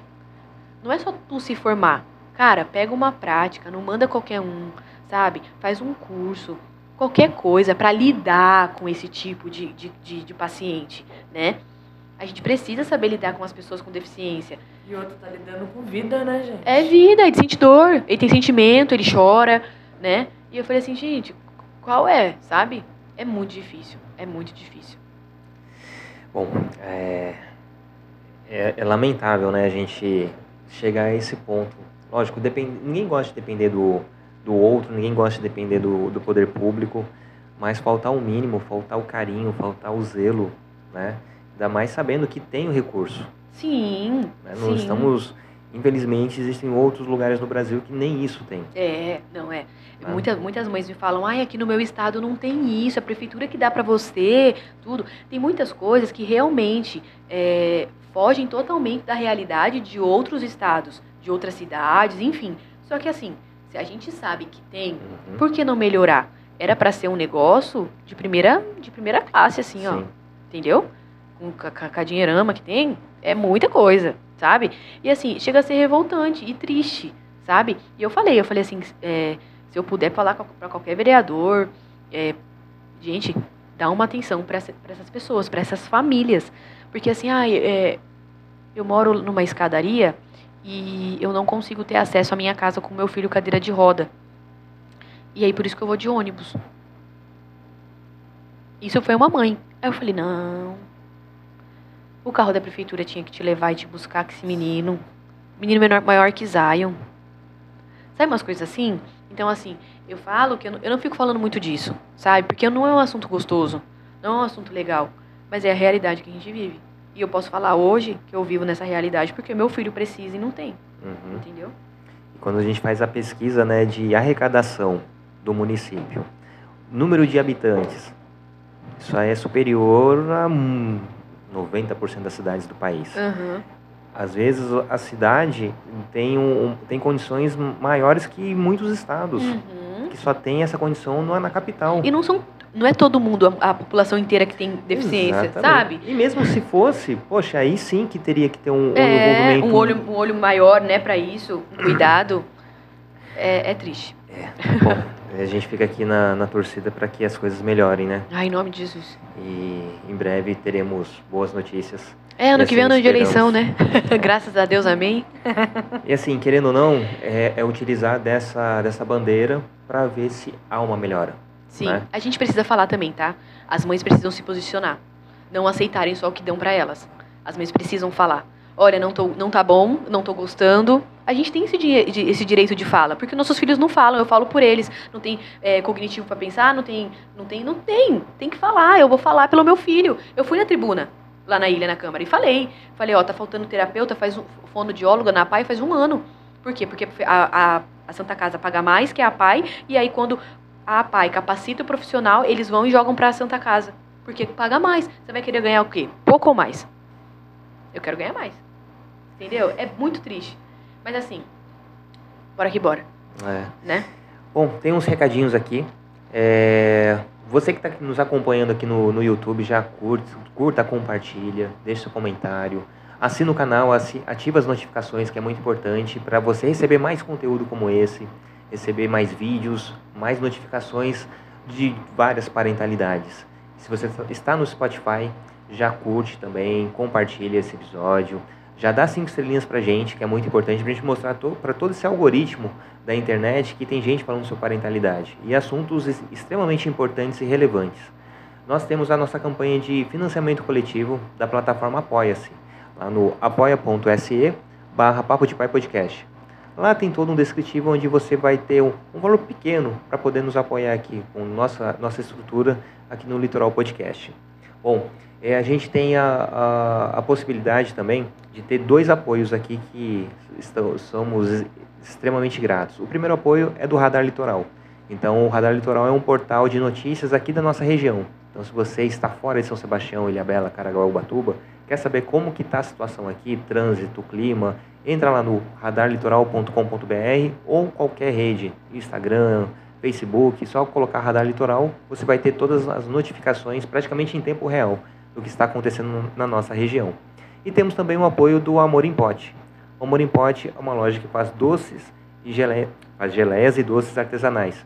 Ah, convido todo mundo a acessar o Amor em Pote e Amor em Pote com dois E's lá no Instagram para saber todos os quitutes que são feitos pelo Amor em Pote. E temos aqui, Oi, uma pequena lembrança para Ai, você. que delícia! É uma geleia. Quando eu morava aqui, eu comprava tanto. Espero que goste. É! E essa- essa é de quê?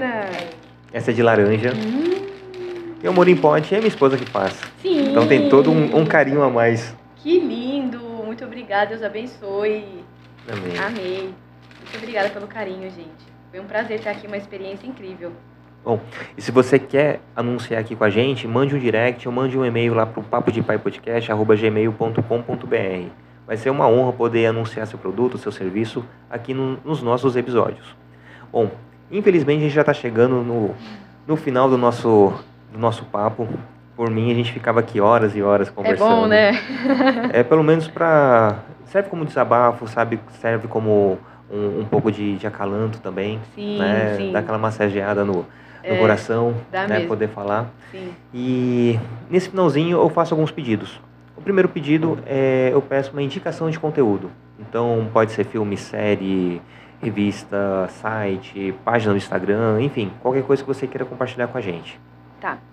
É, eu vou in- indicar uma, uma, um Instagram que a- essa menina ela me ajuda muito. É, porque o filho dela também tem paralisia cerebral e ela tem muito conhecimento de, de tudo, assim. E o nome do Instagram é Atipicamente Materna. Ela, ela dá muitas dicas e, assim, tudo que eu preciso saber, ou até mesmo, até coisas assim, meu, é, ela esclarece muita coisa. E se você pergunta, ela responde, sabe? Ela é bem famosa no Instagram, assim, e ela já, já me ajudou muito. Então, para você, mãe atípica, que precisa de informação, é, tanto judicial também, porque nós precisamos, né, de muitas informações judicial, a gente também consegue aí é, mais informações, também pode me chamar. que hoje eu posso ajudar você de alguma forma. sim, sim. E eu, eu até falo, né? o nosso, nosso filho mais velho, o Arthur, ele é uma criança autista. E o conteúdo que a gente gera é, não é voltado especificamente para o autismo. Sim. E até, até falo, um conteúdo para todo mundo conhecer. Uhum. Para justamente você tendo uma paternidade, uma maternidade atípica ou não. Mas é mais para quem não é. Para poder entender e quando vê o colar de girassol, entender o que é. Sim. Quando vê aquela criança furando a fila com muitas aspas, É, opa, não está furando a fila. Sim. Né? Ou quando vê uma mãe, poxa, mas ela não é deficiente. Mas Sim. ó, meu filho está ali no carro. Uhum. Eu estou aqui comprando aqui no mercado, mas eu preciso passar na fila de prioridade. Sim. Entendeu? E as pessoas não enxergam isso. Não, tô nem aí. Então, abre, abro esse leque também para pessoas que não são atípicas, né? Pessoas que têm a, a maternidade típica, poder conhecer, o- É, se interessar, se né? interessar e se inteirar do que, é, do que acontece. É, é a empatia e o amor ao próximo, né? Todo mundo Exatamente. tem tá, tá com vida e quer viver, Uhum. né? O próximo pedido é... Eu peço para os nossos convidados convidar alguém para vir aqui. Então, vou, vou pedir para você abrir seu WhatsApp e mandar um áudio para um pai ou para uma mãe, Uhum. convidando ele ou ela para poder vir aqui com a gente num episódio futuro. Oi, amiga, tudo bem? É, eu tô aqui no Papo é, Podcast em São Sebá e eu quero te fazer um convite, tá? Tô ao vivo aqui falando. É, eu te faço um convite para você vir aqui compartilhar um pouco aí da sua vida, tá bom? Os seus filhos, os três filhos. e, e é isso, tá bom? Me responde que eu já falo para ele. Maravilha. Quem é? É a Diana. E Diana não necessariamente precisa aceitar o convite, tá? Tá. É só pra gente fazer esse, esse episódio chegar a lugares mais longe e outra. Eu ficaria muito honrado se recebesse o convite para poder participar. Poxa, eu fui lembrado, né? É, legal. Não, e ela tem muita informação para passar em relação a isso. O filho dela também é autista e já é adolescente. E é, ela é vereadora, né, da ilha. Então ela, ela, ela, ela, ela ajuda muitas pessoas com, com, com, com isso, né, com as pessoas com deficiência. Ela tem um grupo que se chama NAF, que cuida dessas pessoas, né? Mas assim, é, como eu te falei, a gente parece que não é muito, mas quando você junta, é muita gente. Sim, então, sim. assim, é muita gente para ajudar e ela tem se movido muito em relação a isso. Acessibilidade. Hoje, os mercados na ilha têm a, a vaga da prioridade para autista, né? Então, isso também já ajuda muito, porque a gente sabe como é que é, né? Quando tá ali na fila do caixa que demora, tudo, essas coisas, né? Então, assim, é, ela tem ajudado bastante, sabe? Na verdade, ela ajuda como ela pode, né? Uhum. Porque não dá para abraçar também tudo, Sim. né? Porque é muita coisa. Mas ela também tem três filhos, então acho que é legal ela vir aqui. Que bacana. Uma coisa que você falou em relação à, vaga especial em farmácia, né? É, quantas vezes antes de, de eu ser pai, eu parava o carro na farmácia e ia no, no antigo Garça, Sim, né? sim. E depois, eu lembro a primeira, primeira vez que a gente precisou ir no, no hospital com o Arthur e passar na farmácia depois, assim, cara, quantas vezes eu parei o carro e um pai precisava passar na farmácia para comprar um medicamento ali pro filho. Sim.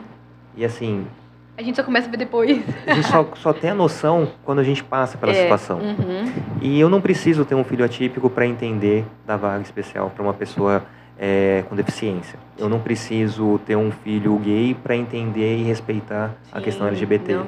Eu não preciso ter qualquer outra ah, situação para eu entender e respeitar, Sim. né? Uhum. Então abre um leque, Abre. né? Só que infelizmente muitos de nós só vão ter essa, essa compreensão de mundo quando a gente está imerso em algum detalhezinho que a gente não dava valor antes, É. né? E não é para ser assim. Informação tá aí para isso, Sim. né? uhum. Automaticamente que um, o seu filho vai chegar, sua filha vai chegar na, de, ca- na, da escola, vai chegar em casa, aprendi isso na escola. Aprendi que tem que usar o cinto por causa disso, disso, disso. Sim. Aprendi que existe pessoas plurais no mundo por conta disso. Uhum. E quando vê, porque realmente a gente está, a gente tá no, no, no- lógico, apesar de ser uma cidade turística, a gente é um, é, fica, fica, fica isolado, né? Uhum. E quando a gente vai para São José, São Paulo, a gente vê um mundo lá fora. É. E não que meus filhos vão se assustar com, com, Com o que vão ver. com o que vão ver. Mas vão saber que existem pessoas que não estão no cotidiano deles aqui hoje. Sim, uhum, né? sim. Então, informação é primordial, É. a, a, a estrutura educacional, a estrutura da saúde precisa Sim. melhorar muito para que as próximas gerações tenham um, um discernimento mais facilitado quanto a uma placa de proibido estacionar, porque aquela vaga é especial. Não, e quantas vezes a gente já parou em vários, lugares que a gente foi na vaga deficiente, quando a gente olhou, o carro não tinha ah, o cartão. E aí a gente teve que sair. Nossa, estacionaram na vaga de deficiência sem, sem nada, sem, é, sem o cartão. É triste, né? E é revoltante, porque aí tu precisa da vaga, tu precisa daquele espaço e tu não tem. Aí tu tem que ir em outra, né? E assim, eu falo, né, que tanto os eventos que as, as prefeituras, tanto daqui quanto de Ilhabela, né, Caraguá, é, aqui do litoral, né, poderia fazer tipo assim, semana da pessoa com deficiência, fazer uma feira só com as pessoas com deficiência, estandes da, é, com autista, é, com crianças com paralisia cerebral, sabe? Atividades para essas crianças ao ar livre. Cara, estrutura tem, ó, a Rua da Praia é gigantesca Uhum. aí, sabe? E é muita coisa assim que a gente só é, a gente consegue ter olhos agora que a gente passa por isso, né?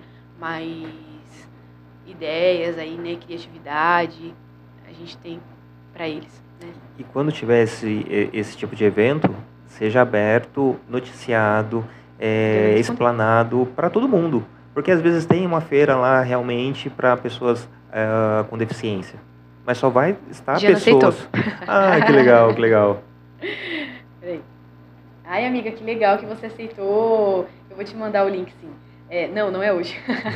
Ele vai agendar com você, tá bom? Maravilha, depois você passa um contato, eu, Uhum, eu já, já passo os, os pormenores. tá bom. E agora, para finalizar, ah, olhando para nossa câmera, eu quero que você deixe a mensagem para a Eva e para o Deus, Zion. Vou chorar. É, eu sou grata a Deus pela vida de vocês. Eva, você sabe que você sempre vai ser a minha menina e que você sempre vai ser a minha companheira e que mesmo que muitas das coisas você não entenda, Deus está no controle da sua vida e da vida do seu irmão e nós venceremos todos os dias juntos. Você é linda, perfeita, amada, desejada, querida e um grande propósito para nós. Zion, você é o nosso guerreiro, você é o nosso leão, você é a nossa promessa, é o nosso propósito. Como diz o seu nome, Sião, você é a nossa terra prometida. E a sua mãe te ama, o seu pai te ama, a sua irmã te ama do jeito que você é. Do jeito que você é. Eu te amo muito, muito, muito, muito. Eu amo você, Eva, e vocês são tudo para mim. Que Deus abençoe todos os dias de vocês e que vocês cresçam em graça e sabedoria todos os dias. Amo vocês. Ai, gratidão. Ai, falar dos nossos filhos é. É. É, É. punk, né? Mas é, é, é sobre isso, né? É sobre isso. Bom, É bom falar, né? É bom ser mãe. É, Sim, é- é, na verdade, é, é- o dom da vida é muito lindo, né? E de gerar, e de você ser mãe, de você ser pai, de você criar. É uma responsabilidade, uma responsabilidade. Muita gente não quer ser, nunca a gente não quer ser. Tem gente que fala assim, não, não quero ter filho, muito problema. Filho não é problema. Eu falo que filho é a solução, sabe? É gasto? É gasto. Mas você pode gastar com tantas outras coisas, sabe? Então, é bênção, é bênção. É herança do Senhor, né? Deus fez nós para termos filhos, né? Então, que nós tenhamos filhos. E glória a Deus por isso. Porque o mundo tá tão difícil, né? Hoje tá tudo invertido. Hoje o que era errado é certo e o que é certo tá errado. é muito difícil. Então, até para criar nossos filhos é difícil. Mas que nós possamos ter sabedoria para criar nossos filhos, né? Que a gente precisa hoje. Amém. Sabedoria. bom, suas condições, as suas considerações finais, por gentileza. Gente, eu agradeço muito pela vida de vocês, por estar aqui e ter essa oportunidade de poder contar um pouco da nossa história, né? Mesmo que, como você falou, né? Dá vontade de ficar aqui o dia todo conversando, porque é muito bom. Mas que a gente possa olhar com outros olhos para as pessoas com deficiência, que nós possamos ter mais carinho, empatia, atenção, amor, né, para essas crianças, porque eles são gente como a gente, eles querem viver como nós. E eu agradeço muito a todos também que assistiram, as minhas amigas, as pessoas que eu conheço. Que Deus também abençoe muito a vida de vocês e que bora que bora, porque hoje é mais um dia de vitória. Amém. E é isso, gente. Gratidão a todo mundo. E mais um episódio aqui do Papo de Pai Podcast. Fico muito feliz. E Luane, gratidão mesmo. Muito Obrigada. obrigado. Beijo grande em todos na sua casa. Obrigada. E tamo junto. Tamo junto. Beijo grande e até a próxima, gente. tchau. tchau. tchau.